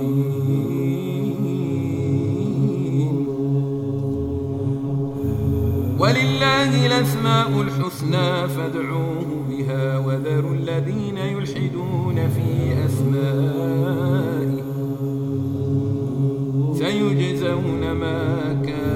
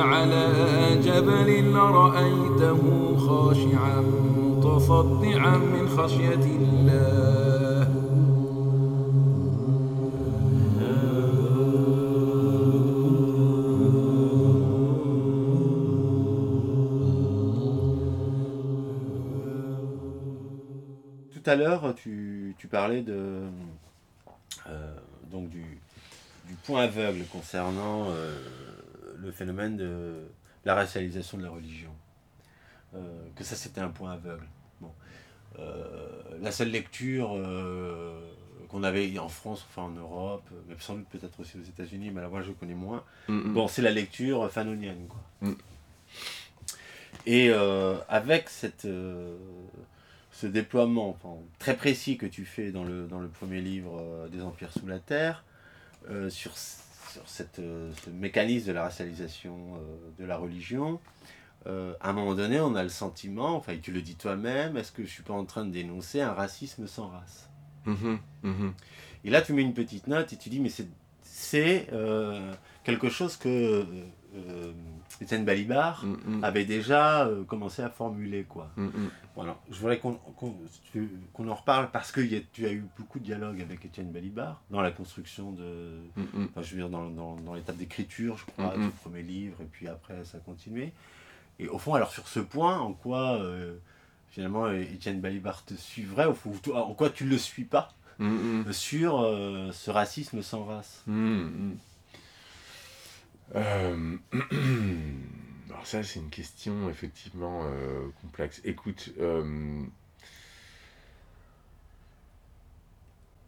le, la question, le, racisme sans race, je vais dire deux choses. Formule quelque chose qui est absolument central et même si on, a eu des divergences assez fortes à certains moments, ça s'est aussi fait à partir d'une position d'amitié et d'une amitié assez longue. Quoi. Donc, et donc, il faut juste que je rende je rends d'abord euh, d'abord hommage à un texte en fait, hein, euh, qui est qu'il a formulé vraiment la question, je pense, hein, et tôt d'ailleurs dans les années 80, euh, et qui est ce texte, enfin qui est recueilli dans ce recueil avec Wallerstein. Effectivement, c'est là qu'il parle, il parle d'ailleurs d'arabophobie généralisée. Et il fait une connexion, une, parallèle avec l'antisémitisme. Bon. Euh, et au fond, il parle effectivement d'un racisme sans race, par quoi il veut dire, il utilise aussi ce terme, qu'il y a un racisme culturel, et au fond, il essaie de dire ce que je disais au début, c'est-à-dire le fait que le racisme se déploie sans qu'il ait l'air d'être racisme. Là où je ne suis plus d'accord avec lui, et, euh, ou plutôt là où, où, euh, où, ça ne suffit pas, et lui-même en fait l'a le, l'a reconnu, et, je pense même, il, devrait, il possible même qu'il ait une note dans un texte lui-même où il le reconnaît. Euh, c'est-à-dire qu'il ne parle pas justement de la centralité de la question de la dite religion euh, euh, dans ce processus. C'est pour qu'il ne faudrait peut-être pas parler d'un racisme culturel, puisque si ce qu'on a à faire, c'est du racisme tel qu'il se déploie contre, en gros, les juifs et les arabes, tout ceci avec des guillemets, on a affaire à, un, quand même un racisme où la question de comment la religion de, des juifs et des arabes est perçue, qui est quand même assez centrale. Quoi. Donc, euh, en fait, culture, euh, c'est un terme qui permet de... trop vague, quoi. Voilà, et surtout qui nous empêche de voir que la vraie question réellement dérangeante, c'est celle-là. Et elle est à ce point dérangeante que même les écrits antiracistes ou les critiques du racisme ont du mal à la formuler. Pourquoi? Parce qu'elles sont elles-mêmes dans un cadre euh, euh, souvent très séculier. Je, je, me rappelle d'une conférence qui avait eu sur la question de la race en France il y a quelques années, où euh, j'avais été euh, surpris du niveau de généralité du discours, la race en général. Et j'ai essayé de dire, c'est quand même étrange que euh, en France, on ne parle pas de, racisme dans une forme absolument spécifique, comme par exemple la question effectivement de la racialisation de l'islam, donc quid en fait? Et je me souviens qu'on m'avait répondu que cette question était subsumée sous une question générale, ce qui me paraît pas être euh, pertinent dans la mesure où il faut plutôt partir d'un cas spécifique, par certains aspects un cas, euh, euh, on pourrait dire, tellement spécifique qu'il est presque qu'il est singulier, quoi, bon, pour essayer de comprendre aussi les autres racismes, quoi, bon. Et alors, ce que je veux dire par là, c'est que si c'est plus la race qui, ou plutôt plus la race biologique qui fait le racisme, alors c'est que c'est la racialisation de la religion qui est en, cause. Et on le voit, quoi. C'est-à-dire que, euh, voilà. Euh, c'est-à-dire qu'on dit, voilà, euh, musulman d'apparence. Bon, ça c'est une phrase de Sarkozy, mais musulman d'apparence, c'était quand un policier qui n'était pas musulman, mais qui était arabe, avait été tué par par un terroriste euh, euh, qu'il avait euh, nommé musulman d'apparence, qui rappelle tout à fait la catégorie, là pour le coup historiquement coloniale, de musulmans catholiques, et qui rappelle encore plus loin dans le temps le statut des conversos en Andalousie, enfin, ou plutôt dans l'Espagne du Sud après la Reconquista, à savoir, ils se sont convertis, mais euh, juifs et, musulmans pardon, devaient se convertir de force au christianisme, certes, mais leur sang était impur. Voilà. Et c'est comme ça aussi que s'invente une partie de ce qu'on appelle la race. Pourquoi? Parce que, euh, euh, au fond, euh, il y avait cette notion que même si tu converti, il ne l'était pas tout à fait, pas complètement. Ce qui est d'une certaine manière un peu une hérésie dans le christianisme, mais qui est une innovation. et c'est à mon avis, c'est là que ça apparaît, quoi. Bon, cette notion de la racialisation comme étant cette idée sur laquelle il y a quelque chose qui ne peut pas être converti, même s'ils se sont convertis. Il y a une incomplétude. Voilà, c'est ça, et qui, qui permet quelques siècles plus tard de dire euh, euh, ce sont des musulmans catholiques. Donc même s'ils sont convertis au catholicisme, de toute façon, ils resteront musulmans. Là, on a affaire à la race, quoi. Bon. Euh, et je dirais que c'est ça hein, qui fait que, que, que, je, que, je, pense que cette critique doit être énoncée. Mais ce qui est vrai de Balibar est vrai de beaucoup de théories de la race, même fanoniennes en fait. Hein, bon. C'est-à-dire que cette, ce rapport race-religion, entre guillemets, est très peu, est très peu travaillé et, Et, et, et d'ailleurs, je pense qu'il permet en retour aussi de comprendre des formes de racisme dans lesquelles effectivement, cette question de la racialisation de la religion est moins centrale, mais euh, je pense que ça permet aussi de comprendre l'histoire de la négrophobie, par exemple, différemment, enfin, ou du racisme anti-noir, comme on dit. Euh, et pas seulement, euh, aussi de, du type de racisme qui s'est développé et déployé contre les populations autochtones ou indigènes des Amériques et d'autres continents. Pourquoi Par exemple, je peux le dire rapidement, parce que euh, euh, l'imaginaire des croisades est encore présent quand, euh, quand, on, quand, quand on, les, les, conquistadors vont en Amérique, ne serait-ce que parce que c'est les mêmes acteurs de la Reconquista, ce que les décoloniaux voient très bien avec 1492. mais vous voyez, le terme de l'idolâtre, l'idole, c'était pendant longtemps Mahomet. Voyez, bon, il y a beaucoup de choses qu'on dit de, de, de, de ce qu'on appelle les Mahométans, euh, qu'on dira après, de, notamment le fait qu'ils sont diaboliques, qu'ils sont possédés par le démon, par le diable. Bon, tout ça, il y a des connexions. Et, et, c'est lié aux croisades aussi parce que jusqu'à très tard, on s'est posé la question de savoir s'ils n'étaient pas d'origine juive, les, Amérindiens, les, les, Amérindiens. Quant à la question du racisme anti-noir, pareil, ce sont les mêmes acteurs, tu vois. Euh, euh, et pareil, cette question de même quelqu'un comme Cedric Robinson, qui a écrit Black Marxism, euh, qui vient d'être traduit d'ailleurs en, français, il me semble, euh, montre aussi le, les, les, connexions entre euh, cette perception de l'islam médiéval et ensuite ce qui a été transféré au, au, corps noir, notamment en termes de, de, de, de, projection que les croisés avaient sur la sexualité des musulmans ou, ou du prophète lui-même, espèce de, sursexualisation et de fantasme un peu du, du, du, du, ce que Fanon après va appeler la réduction biologique justement du, du corps noir. Bon, évidemment, l'idée c'est pas de dire qu'on peut tout analyser à partir de ça, mais c'est le fait de dire que, puisque ça respectera pas ce principe des réductions dont tu parles, mais l'idée c'est de dire, tiens, ça permet de faire bouger les choses de manière systémique, c'est pas juste une subsomption où on a un cas particulier, euh, non, c'est quand, quand on passe... Donc, et ça permet peut-être aussi de voir comment le, le racisme fait proliférer euh, aussi euh, le religieux. Oui, absolument, oui. On n'a pas affaire effectivement à du religieux en soi.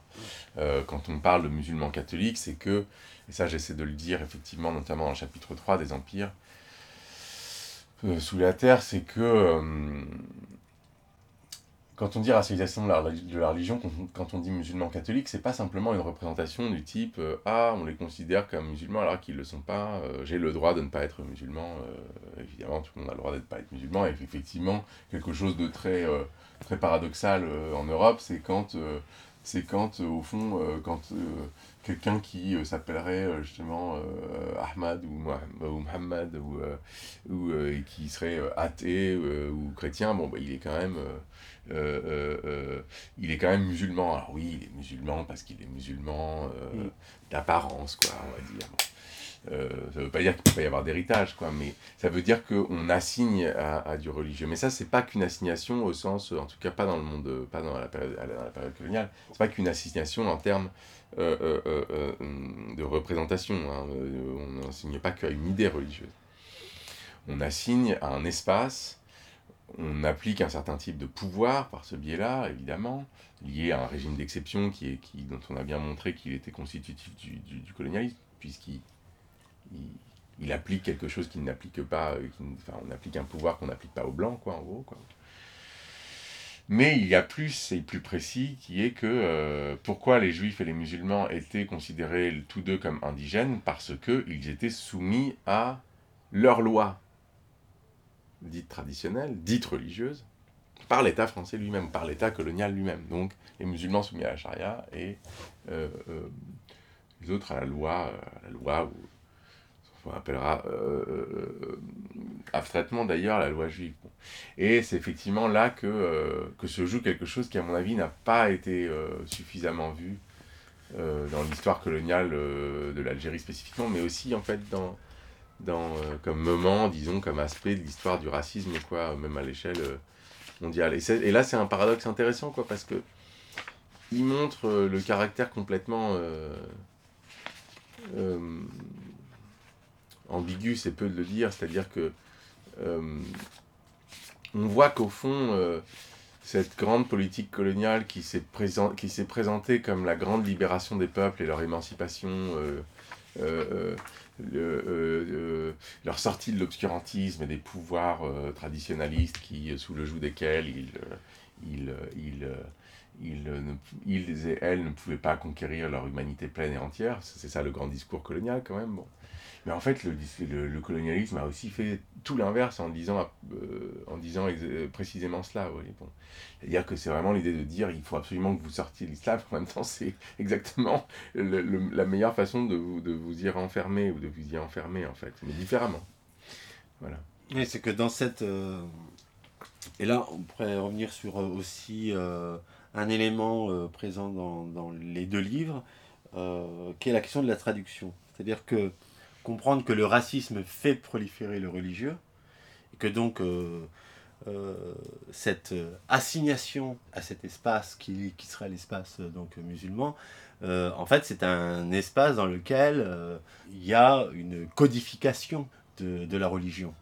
C'est-à-dire que on, ne fait pas que renvoyer, disons, à une croyance indemne, quoi, euh, mais on renvoie euh, à une croyance qui est elle-même euh, codifiée. Donc ça, c'est tout l'enjeu de l'islamologie, quoi. C'est-à-dire comment la République se fait se fait, se fait islam, quoi. C'est-à-dire comment Napoléon peut dire justement... nous sommes de vrais musulmans. Nous sommes de vrais musulmans. Et ça, c'est important, parce que ça veut dire que le monde séculier, c'est une emprise aussi sur l'espace du religieux, mm, mm. et que à travers un geste de, de, de, racisme, il fait proliférer le, religieux, et en faisant proliférer le religieux, c'est l'espace où il cantonne, mm-hmm. disons, euh, ceux qui les, ceux qui le refusent, quoi, qui l'éjectent. Mm, et que dans cet espace-là, il intervient aussi dans une rationalité particulière. En fait. C'est ça qu'il faut, euh, je crois, comprendre aussi.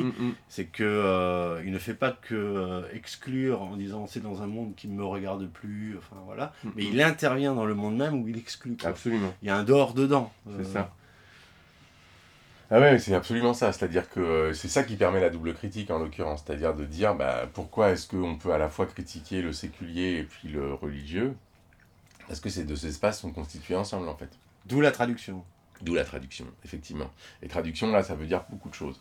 La première chose, peut-être que ça veut dire, et c'est un terrain d'enquête, hein, euh, tout ça est ouvert, il faudrait qu'il y ait des travaux là-dessus, il faudrait que il faudrait qu'il y ait plus d'études là-dessus, il faudrait qu'on historicise des choses qu'on n'a pas pour l'instant historicisées. Euh, c'est la question de savoir, à partir du moment où le terme de religio, religion, s'impose euh, dans la conscience moderne, il s'impose aussi dans d'autres langues que les langues européennes. Euh, on traduit din par religion et on croit donc que c'est la bonne traduction. Quoi. Bon. donc, alors, il ne s'agit pas simplement d'un terme, hein, parce qu'il y a un terme qui, est repris et traduit que tout change d'un coup, bon, par magie, mais, mais ces traductions permettent de, rendre manifeste le fait que la sécularisation, par quoi j'entends là la façon dont les pouvoirs coloniaux et le capitalisme, hein, euh, il faudrait rajouter l'État aussi, euh, comment est-ce que l'introduction, la mondialisation, donc l'introduction hors d'Europe de ces institutions, par la force ou, euh, ou par la volonté des, des, des, peuples mêmes, ou, des ou plutôt des, autorités étatiques comme de l'Empire ottoman ou de l'Empire chinois, etc., de, se moderniser. Mm. en tout cas, l'introduction de ces, de ces types de pouvoirs, capitalisme, État, colonialisme, etc. Dans les Suds, euh, les mondes non, européens, euh, comment est-ce que, euh, effectivement, ça va donner lieu à l'emprunt d'un certain nombre de, mots, de traductions, qui va aussi changer la manière dont ces traditions elles-mêmes, dont leurs traditions, sont conceptualisées, mais sont aussi vécues. Quoi. Et ça, c'est un terrain c'est un euh, potentiellement infini d'études. Enfin, je n'ai pas la loi euh, générale de comment ça se passe. Mais euh, il y a quelque chose qu'on n'a pas suffisamment analysé, parce qu'on a pris ça de, de, soi. Et c'est pour ça que même le marxisme n'a pas suffisamment réussi à, j'ai envie de dire, réellement avoir une conception vraiment matérialiste des, des, des soi-disant faits religieux, mais parce que pour qu'il ait une conception matérialiste de tout ça, il fallait voir que la religion, c'est un, un faux objet, un pseudo-objet. Et que d'une certaine manière, si on veut comprendre à la fois comment euh, les pouvoirs se sécularisent euh, en Occident, mais aussi comment ils se sécularisent en... Ils se transforment en fait, hein, tout simplement. C'est une théorie de la transformation des pouvoirs. Aussi hors d'Occident, eh bien, il, faut précisément se dire que sécularisation, ça veut aussi dire transformation interne, intérieure de religion, et ça veut dire précisément que ça devient autre chose que ce que c'était. Et là-dessus, je cite souvent la question juive de Marx. Euh, il y a un article spécifique dans Actuel Marx, euh, bah, justement, qui m'avait été, euh, en un sens, commandé par Balibar à, ce moment-là, mais qui s'appelle, je crois, Marx et le fétichisme inversé, et, et dont le sous-titre est Comment l'anthropologie de la religion délimite la critique terrestre. Euh, parce que tu sais, ce jeu entre critique du ciel, critique de la terre, avec lequel évidemment, euh, enfin, de certaine manière, on aurait presque pu partir de là, mais évidemment, il y, a, un, dialogue avec Foucault, il y a aussi un dialogue avec Marx, et notamment avec ce texte de Marx, euh, fameux parce que c'est là où Marx dit la religion est l'opium du peuple. Mais avant de dire la religion est l'opium du peuple, Marx, en fait, a une théorie de la sécularisation qu'il ne formule euh, d'une certaine manière jamais. Alors si on peut dire, j'essaie moi de, aussi, comme avec Foucault, j'essaie de, de, penser à l'intérieur du point aveugle. Qu'est-ce que ça veut dire? Ça veut dire que dans la question juive, quand Marx dit quelque chose, de, à mon avis, d'absolument déterminant pour ce qui va devenir le matérialisme historique, mais aussi, j'ai envie de dire, pour euh, pour toute pratique saine des sciences sociales. C'est l'idée sur laquelle on n'explique pas des faits sociaux et humains à partir de causes théologiques, mais inversement, on explique euh, au fond le théologique euh, à partir de, de, de, causes, euh, disons, sociales et humaines. En fait, la vérité, c'est que Marx utilise le terme de, de Weltlich, ce qui veut dire à la fois mondain, profane et séculier. Mmh. On traduit souvent par profane. Et alors, en fait, ce qui est intéressant, c'est qu'à ce moment-là, il dit quelque chose de très précis qui, à mon avis, a été mal euh, interprété par la plupart des, des, des, des, commentateurs, même s'il y a eu des, commentaires euh, géniaux hein, de, de, ce texte. C'est qu'à ce moment-là, il emploie le terme de grenze, donc de limite. il dit la religion, si elle persiste dans le monde contemporain, parce que c'est ça la question de Marx, c'est pourquoi il y a encore de la religion? Hmm. Pourquoi il y en a encore? C'est pas de la critiquer euh, euh, pour, euh, pour, parce que, soi-disant, en se c'est tout ce que Marx critique d'ailleurs, hein, parce qu'en se débarrassant de la religion, on deviendrait comme ça émancipé. Ça, c'est justement ce que diraient des gens comme Bruno Bauer, donc des jeunes hegeliens que Marx critique. Non, Qu'est-ce qui fait qu'elle persiste? Qu'est-ce qui fait qu'elle persiste, exactement? Et tant qu'on n'a pas euh, on ne s'est pas débarrassé de ce qui fait qu'elle persiste, elle persistera. Donc il ne faut pas s'attaquer directement à elle, il faut s'attaquer à ce qui fait qu'elle persiste. Voilà. Je pense que c'est ça, en tout cas, un des points de départ, de, du, même pas simplement de, du marxisme, mais enfin, en fait, pas simplement plutôt de Marx, mais de toute son œuvre, et j'ai envie de dire un point de départ que le marxisme ignore. Donc il, s'ignore lui-même d'une certaine manière. Euh, alors qu'est-ce qu'il veut dire quand il dit ça? Eh bien, il dit quelque chose qui a trait à la sécularisation. Je vais essayer de dire pourquoi. Pourquoi? Parce qu'il parle de l'État. Il parle en fait des États-Unis aussi. Il réfléchit à partir d'un cas très concret, qui sont les États-Unis d'Amérique à l'époque évidemment, donc on est en 1843. Il dit qu'il y a une sécularisation de l'État. De l'État. Ça veut dire que l'État n'est pas un État chrétien. Donc il n'y a pas de légitimation par le christianisme euh, de euh, l'autorité étatique et donc des lois et donc des décisions et donc des euh, gouvernementales et donc de, de, de la police, bref, de l'exercice du pouvoir. Et de l'autre côté, il dit évidemment euh, euh, que ça n'empêche pas, il est même possible que ça intensifie, c'est ce que c'est ce que c'est quelque chose, c'est une question qu'on peut poser en tout cas à partir du texte. Ça n'empêche pas qu'il y ait de la religion dans la société civile. La preuve, c'est que les États-Unis sont un pays peut-être même plus sécularisé ou laïcisé d'un point de vue étatique que la France et l'Allemagne mais beaucoup plus religieux en ce qui concerne euh, les pratiques euh, quotidiennes, euh, le fait d'aller à l'église, le son importance dans la société. Ça ne veut pas dire que ça n'a pas de rôle dans la sphère publique, justement. On parle de l'État. Donc la sphère publique, elle se situe dans un espace intermédiaire, en l'occurrence, pas que l'État. Et effectivement, ce qui donne la possibilité aussi de penser une sorte de christianisme capitaliste, quoi. C'est-à-dire, euh, voilà, c'est de dire que au fond, on a affaire à une reconfiguration par le capitalisme de, de, de la tradition chrétienne, quoi. Bon. Et ça, c'est historiquement déterminé, c'est lié à du, du, voilà. Et, c'est pour ça qu'il parle de limite, c'est-à-dire qu'il parle du fait que euh, la sécularisation est encore limitée à la sphère de, de, de, de l'État. Mais il parle de sécularisation, voilà. Bon.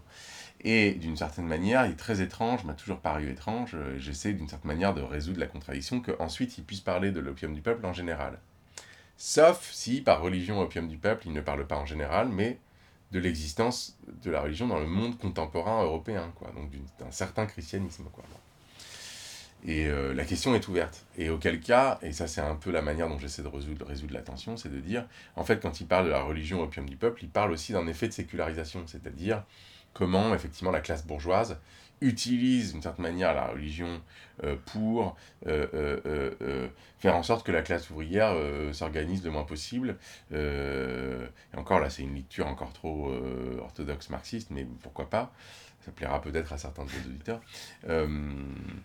et là, on, parle on pense tout de suite aux écoles bibliques dans, dans l'Angleterre des années 1830-1840, à l'époque où Marx écrit, où effectivement la conscience ouvrière elle est, euh, elle est, euh, elle est tout à fait euh, éduquée en fait par les, par, par, par enfin les ouvriers sont éduqués à travers une conscience, disons, une culture biblique, disons.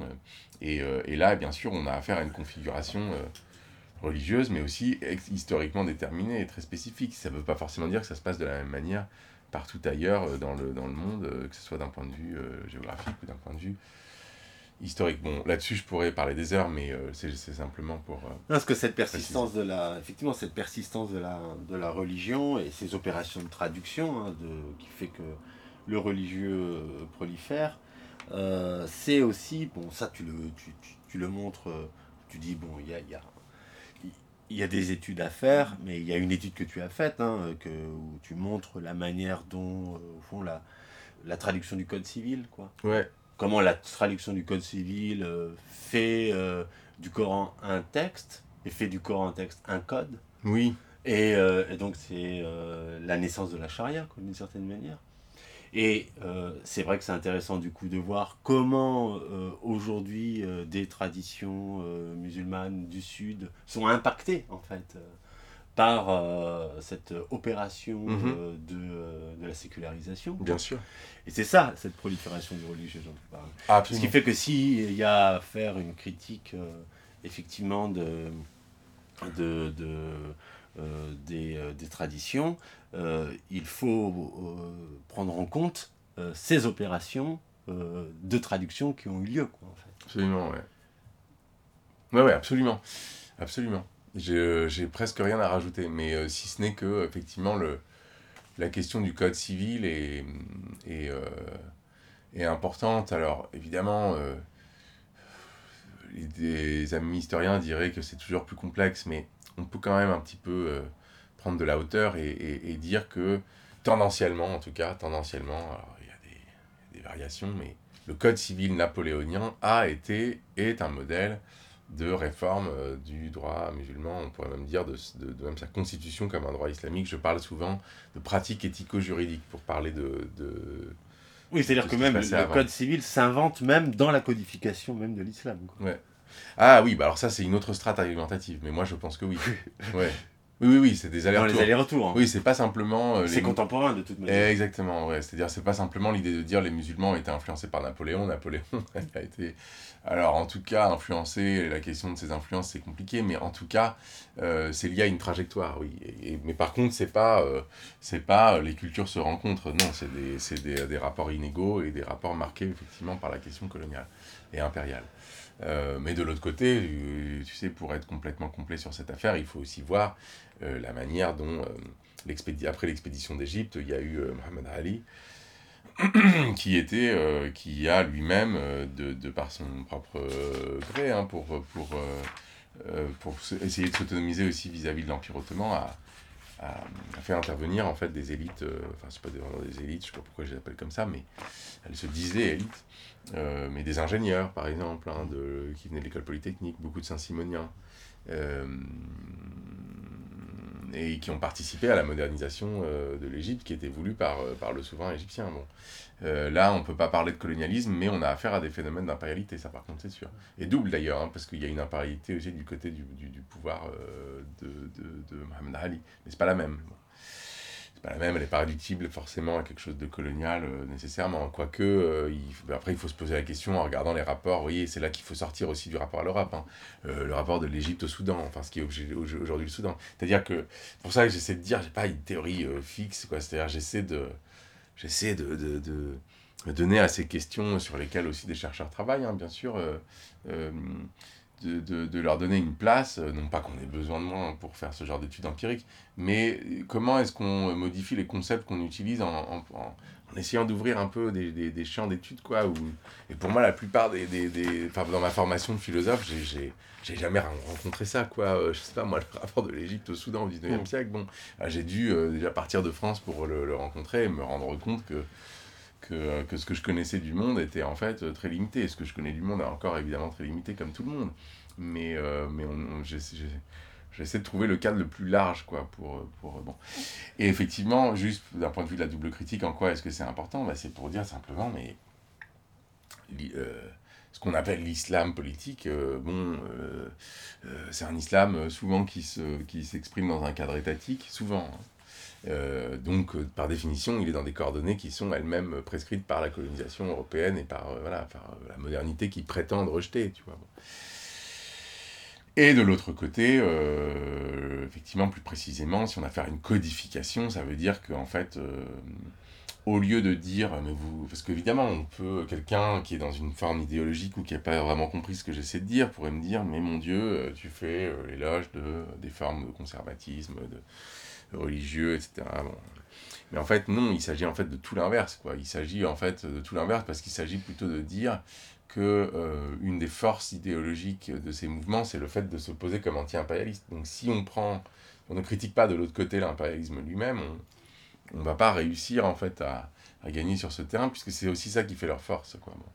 Et la deuxième chose, c'est de montrer que ce code, cette codification, il croit en fait appliquer quelque chose de très authentique et de très euh, théologiquement euh, pur, alors qu'en fait, par définition, ils, ils, euh, investissent des, des, formes de pouvoir qui sont en fait complètement déterminées par ce qu'ils croient critiquer, donc très impurs quoi, de ce point de vue-là.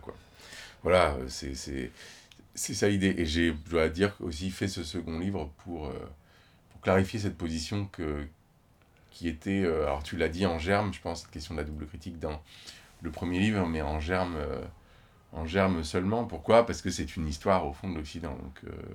Oui, c'est ça. Voilà. La ilaha illallah, a'la min kulli shay'in. La ilaha illallah, أغلى من كل شيء لا إله إلا الله أطيب من كل شيء لا إله إلا الله أقرب من كل شيء لا إله إلا الله أكبر من كل شيء لا إله إلا الله أظهر من كل شيء. لا إله إلا الله ليس كمثله شيء. لا إله إلا الله ليس قبله شيء. لا إله إلا الله ليس بعده شيء. لا إله إلا الله ليس فوقه شيء. لا إله إلا الله ليس تحته شيء. لا إله إلا الله ليس معه شيء. لا إله إلا الله وحده لا شريك له. له الملك وله الحمد وهو على كل شيء قدير.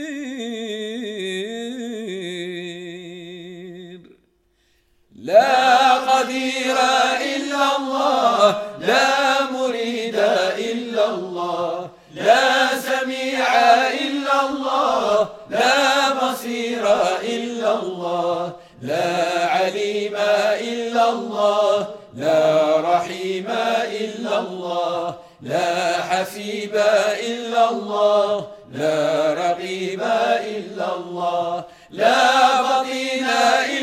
الله لا ظهير إلا الله لا كائن إلا الله لا موجود إلا الله لا إله إلا الله. في الأرض والسماوات لا إله إلا الله. في النحو واليقظات لا إله إلا المحيا وفي الممات. لا إله إلا الله في الصحو والسكرات. لا إله إلا الله في العمد والهفوات. لا إله إلا الله في جميع اللحظات. لا إله إلا الله على سائر الحالات.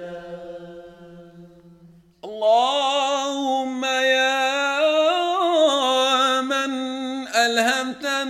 بلا إله إلا الله تقبل منا الإيمان بلا إله إلا الله. اللهم يا من عصمت دماءنا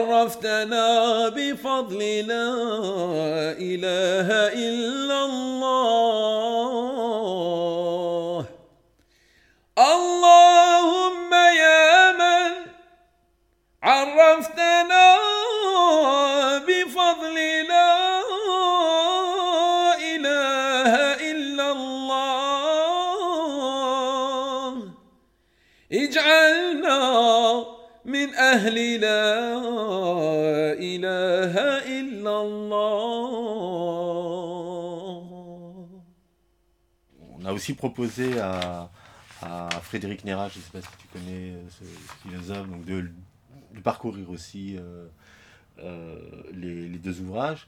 Donc il a parcouru le, le- le premier, il est en, en train de, de parcourir le, le deuxième, donc sa lecture est en cours, mais il, donc il m'a envoyé des, des espèces de, de notes euh, très, qui me restent très énigmatiques, mais dont je voudrais te faire part, enfin Mhm. d'une d'elles, euh, qui dit « Le ciel a été dérobé avant la terre ». Alors, je ne sais pas très bien encore comment euh, prendre cette, euh, cette, cette, euh, cette phrase, si ce n'est que, euh, au fond, euh, l'idée de la sécularisation, c'est en reprenant le schéma de, en- disons, le schéma quoi, de Hegel, c'est de dire, bon, fini, il faut retrouver la Terre, quoi. Hmm. il y, a, il y a cette idée de, de- il faut quitter bon, la sécularisation, pour, on peut résumer ça comme ça aussi, Mm, bon, mm. arrêter avec les illusions, enfin, il faut retrouver Absolument. la Terre, quoi. Ouais, ouais. Et tu dis, bah, cette terre, en fait, euh, c'est c'est laquelle la terre? Bah, C'est la terre qui a été codifiée euh, par la sécularisation, quoi. C'est-à-dire, euh, c'est le sécularocène. La terre a été dérobée, quoi. D'une certaine manière. Dans l'entreprise de sécularisation. quoi. Et tu dis, c'est ça le sécularisme. Frédéric dit, d'accord, mais le ciel a été dérobé avant la terre. le ciel a été dérobé par le fait de se revendiquer d'une certaine manière de, de Dieu sur terre. Alors le ciel, euh, j'ai reçu un, un mail d'une autre philosophe dont je ne citerai pas le nom, mais euh, euh, conc- concernant euh, une certaine surprise liée au fait d'utiliser la métaphore du ciel et de la terre. Bon, Hein. Évidemment, c'est une métaphore pour moi, le ciel, mais parce qu'en fait, à chaque fois que je l'utilise, c'est par rapport à la à Marx, en fait, la critique du ciel, la critique de la terre. Bon, c'est en fait euh, la seule raison pour laquelle je l'utilise, pour être tout à fait honnête. Hein, bon. Euh, au autre terme, je ne je pense pas que tout soit céleste, quoi. Bon. Euh, je suis pas sûr d'ailleurs que. voilà, bon. puis quand bien même dans les traditions spirituelles, quand on parle du ciel, on sait très bien qu'on ne parle pas du, du, du, du ciel, du, ciel bleu, quoi je dirais plutôt qu'effectivement, euh, non, non, le ciel a pu être dérobé euh, euh, au même moment où précisément il a été mis sur Terre. Et d'ailleurs, peut-être les deux moments sont plutôt contemporains, ou en tout cas il faut s'intéresser à cette contemporanéité-là pour dire que le ciel a été dérobé avant. Et moi, je pense que l'impérialité est une manière de le dérober. Après, il faudrait voir que veut dire exactement dérober. Et là, tu m'invites à me dire que ça serait pas que l'imperium, parce que tu t'attendais un peu à ma réponse. Mais si tout exercice d'un pouvoir, effectivement, c'est pas que l'imperium au sens romain et occidental, là, mais si tout pouvoir qui est exercé au nom d'une entité invisible, que ce soit Dieu, les dieux, les esprits ou, euh, ou autre chose, d'ailleurs, euh, excusez-moi, mais ça peut aussi être la Terre elle-même, justement, parce que ça dépend quel concept de Terre on emploie. Ouais, voilà, par exemple, au sens de Gaïa, là, on n'a plus affaire à la Terre, le ciel, on a affaire à une déesse qui est en même temps le, le, le, la Terre elle-même. Euh, c'est quelque chose sur lequel on pourrait passer beaucoup de temps. Mais, euh, mais euh, effectivement, là, est-ce que ça veut dire qu'on dérabe le ciel à ce moment-là? Ça se, ça se, discute. Je pense que, moi j'aurais tendance à pas dire ça parce que c'est trop général, et qu'il faut maintenir le fait qu'il y a une singularité, une spécificité historique de, de, la sécularisation, à savoir comment à un moment donné on a essayé de transférer entre, entre guillemets le ciel sur la terre. Bon la formule la plus ramassée que je puisse trouver, c'est qu'effectivement, la sécularisation, c'est. C'est pour ça qu'il y, a une question écologique qui se pose à travers là, travers cette analyse. En voulant réaliser le ciel sur Terre, on a bouleversé, voire on a détruit la Terre. Euh, et là, effectivement, euh, le deuxième livre euh, se finit en fait sur une autre formulation de cette même thèse, à savoir de dire la Terre n'a jamais demandé de porter ce poids mm. du ciel. Donc, euh, il est possible que d'ailleurs, euh, la remarque que tu me transmettes, euh, peut-être se pose encore cette question, c'est-à-dire qu'on n'essaie pas de nous resservir de la théologie. voilà, j'ai bien compris que c'était ça qui était en jeu. Eh bien, non, et en même temps, j'ai pas non plus envie de dire trop rapidement, non, bien sûr, je vais dans le grand mouvement de déthéologisation généralisée qui date de, alors ça dépend, chacun reconnaît ses pères, Deleuze pour certains d'entre eux, de mes collègues, eh bien oui, j'ai envie de troubler le fait de savoir si c'est vraiment ça qu'on doit euh, prendre comme voie, puisque c'est encore une téléologie parmi d'autres de l'émancipation. Mm. Donc oui, euh, à dessein, je trouble la certitude, euh, mais ça ne veut pas dire que je la remplace par une autre. Et s'il s'agit de dire il y a une certitude cachée, là c'est encore un arrière-monde, à savoir de me soupçonner de, volonté ou de velléité de conversion, ou de me soupçonner, et là ça serait vraiment un argument euh, de la, homogène à des arguments assez, euh, médiocres qu'on a dans la sphère publique du type euh, islamo-gauchisme. Bon, c'est-à-dire que c'est un projet politico-religieux déguisé, etc. Bon, ce à quoi je réponds rarement dans les termes enfin je réponds vraiment à ça dans les termes du débat, mais qui a trait à la, à la, question de la suspicion généralisée de mmh. certains corps, de, de la fabrique de certains corps comme signe d'autre chose que ce qu'ils disent. Euh, et donc ça, au fond, euh, c'est pas très complice. C'est pas très différent de, euh, de, du statut des conversos dans, après la Reconquista. Par quoi je veux dire que des fois, et parfois, et souvent, hein, dans le monde intellectuel, la position qui, qui est la mienne et de celle d'autres personnes, et c'est aussi pour ça que c'est difficile d'émerger de, comme voix dans un dans un, dans un contexte philosophique où le canon ou le, de ce qui est légitime comme savoir est bien sûr, euh, comme on le sait, majoritairement euh, des hommes blancs, euh, comme on sait. Mais ça, on, le sait, mais le problème c'est de savoir mais comment est-ce qu'on bouleverse ces structures, parce que la question c'est de savoir comment ça nous fait penser. Quoi. En d'autres termes, si c'est simplement pour que des philosophes ou des théoriciens et même des, des, voix, comme on dit en général, comme on dit racisées, émergent mais pour dire ce qu'on sait déjà, euh, ça s'appelle du multiculturalisme plus ou moins libéral. L'idée, c'est que si une voix émerge, c'est qu'elle émerge pour dire autre chose et pour pouvoir contester, bouleverser, changer, transformer euh, le statu quo de la pensée à un moment donné. Dans la sphère du savoir, je pense que euh, si on peut aller le plus loin possible dans le fait d'inventer des nouveaux concepts, alors il faut, il, il faut le faire. Mais moi, je ne critique pas l'eurocentrisme théorique simplement parce que c'est l'Europe critique parce que ça ne nous permet pas d'avancer, pour le dire autrement. Ça ne nous permet pas de créer, ça nous étouffe, ça nous appauvrit en fait. Mm. Voilà. Et c'est cette pauvreté-là qui me, qui me... De cette manière, je le dis pas au... Parce que souvent, euh, une certaine génération, justement, d'auteurs qui étaient aussi anticoloniaux, renversaient les lumières contre les lumières. Bon, moi, c'est sûr que je fais pas ça, mais je vais pas dire de la génération précédente qui, qui m'a permis de naître euh, euh, qu'elle n'était pas suffisamment radicale. Bon, c'est trop... C'est un petit peu comme... Enfin, c'est-à-dire que c'est... Il y a une forme de à la fois d'ingratitude et de, et de et bon, pour le coup un geste très moderne là pour le coup de, de, de ne pas vouloir assumer la, la part traditionnelle de ce qu'on fait l'héritage quoi par voie de conséquence ce que j'essaie de dire c'est que euh, c'est que je renverse pas les lumières contre les lumières mais par contre euh, je j'essaie de dire que euh, on a besoin d'une création contre contre le colonialisme et d'une certaine manière c'est pas si éloigné de ce qu'essayait de dire Fanon dans un très beau texte qui est le texte qui clôt les damnés de la terre, ou euh, qui consiste à dire au fond, euh, euh, peuple du Sud, il faut avancer d'un cran, quoi. Bon. Ce qui veut dire qu'il faut créer quelque chose d'autre. Et d'une certaine manière. Et puis, évidemment que ça serait facile de dire Ah, Fanon pense de manière téléologique parce qu'il nous demande d'aller un cran plus loin. Bon, de certaine manière, c'est une, une, idée du progrès, on peut le prendre comme ça, mais on peut aussi dire que c'est une, une manière de dire que l'urgence, elle est de créer pour tout le monde et pour que l'humanité soit plus fière d'elle-même, puisque même les Européens ne sont plus vraiment fiers de ce qu'ils ont fait de l'humanité. Voilà, c'est ce geste-là, et je me garderai bien de dire qu'il est universaliste, bien sûr. Merci. Merci à toi. Merci, euh, Madame Hermésiane, merci.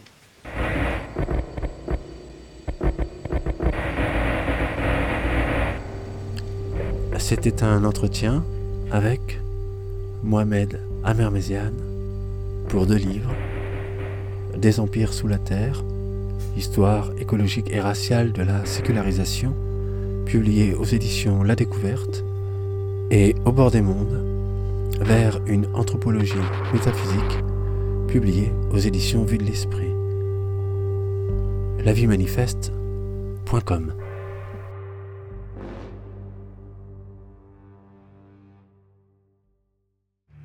Red rose, proud rose.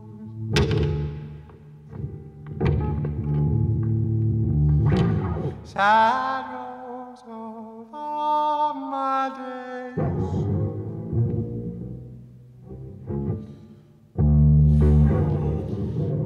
Come me while I sing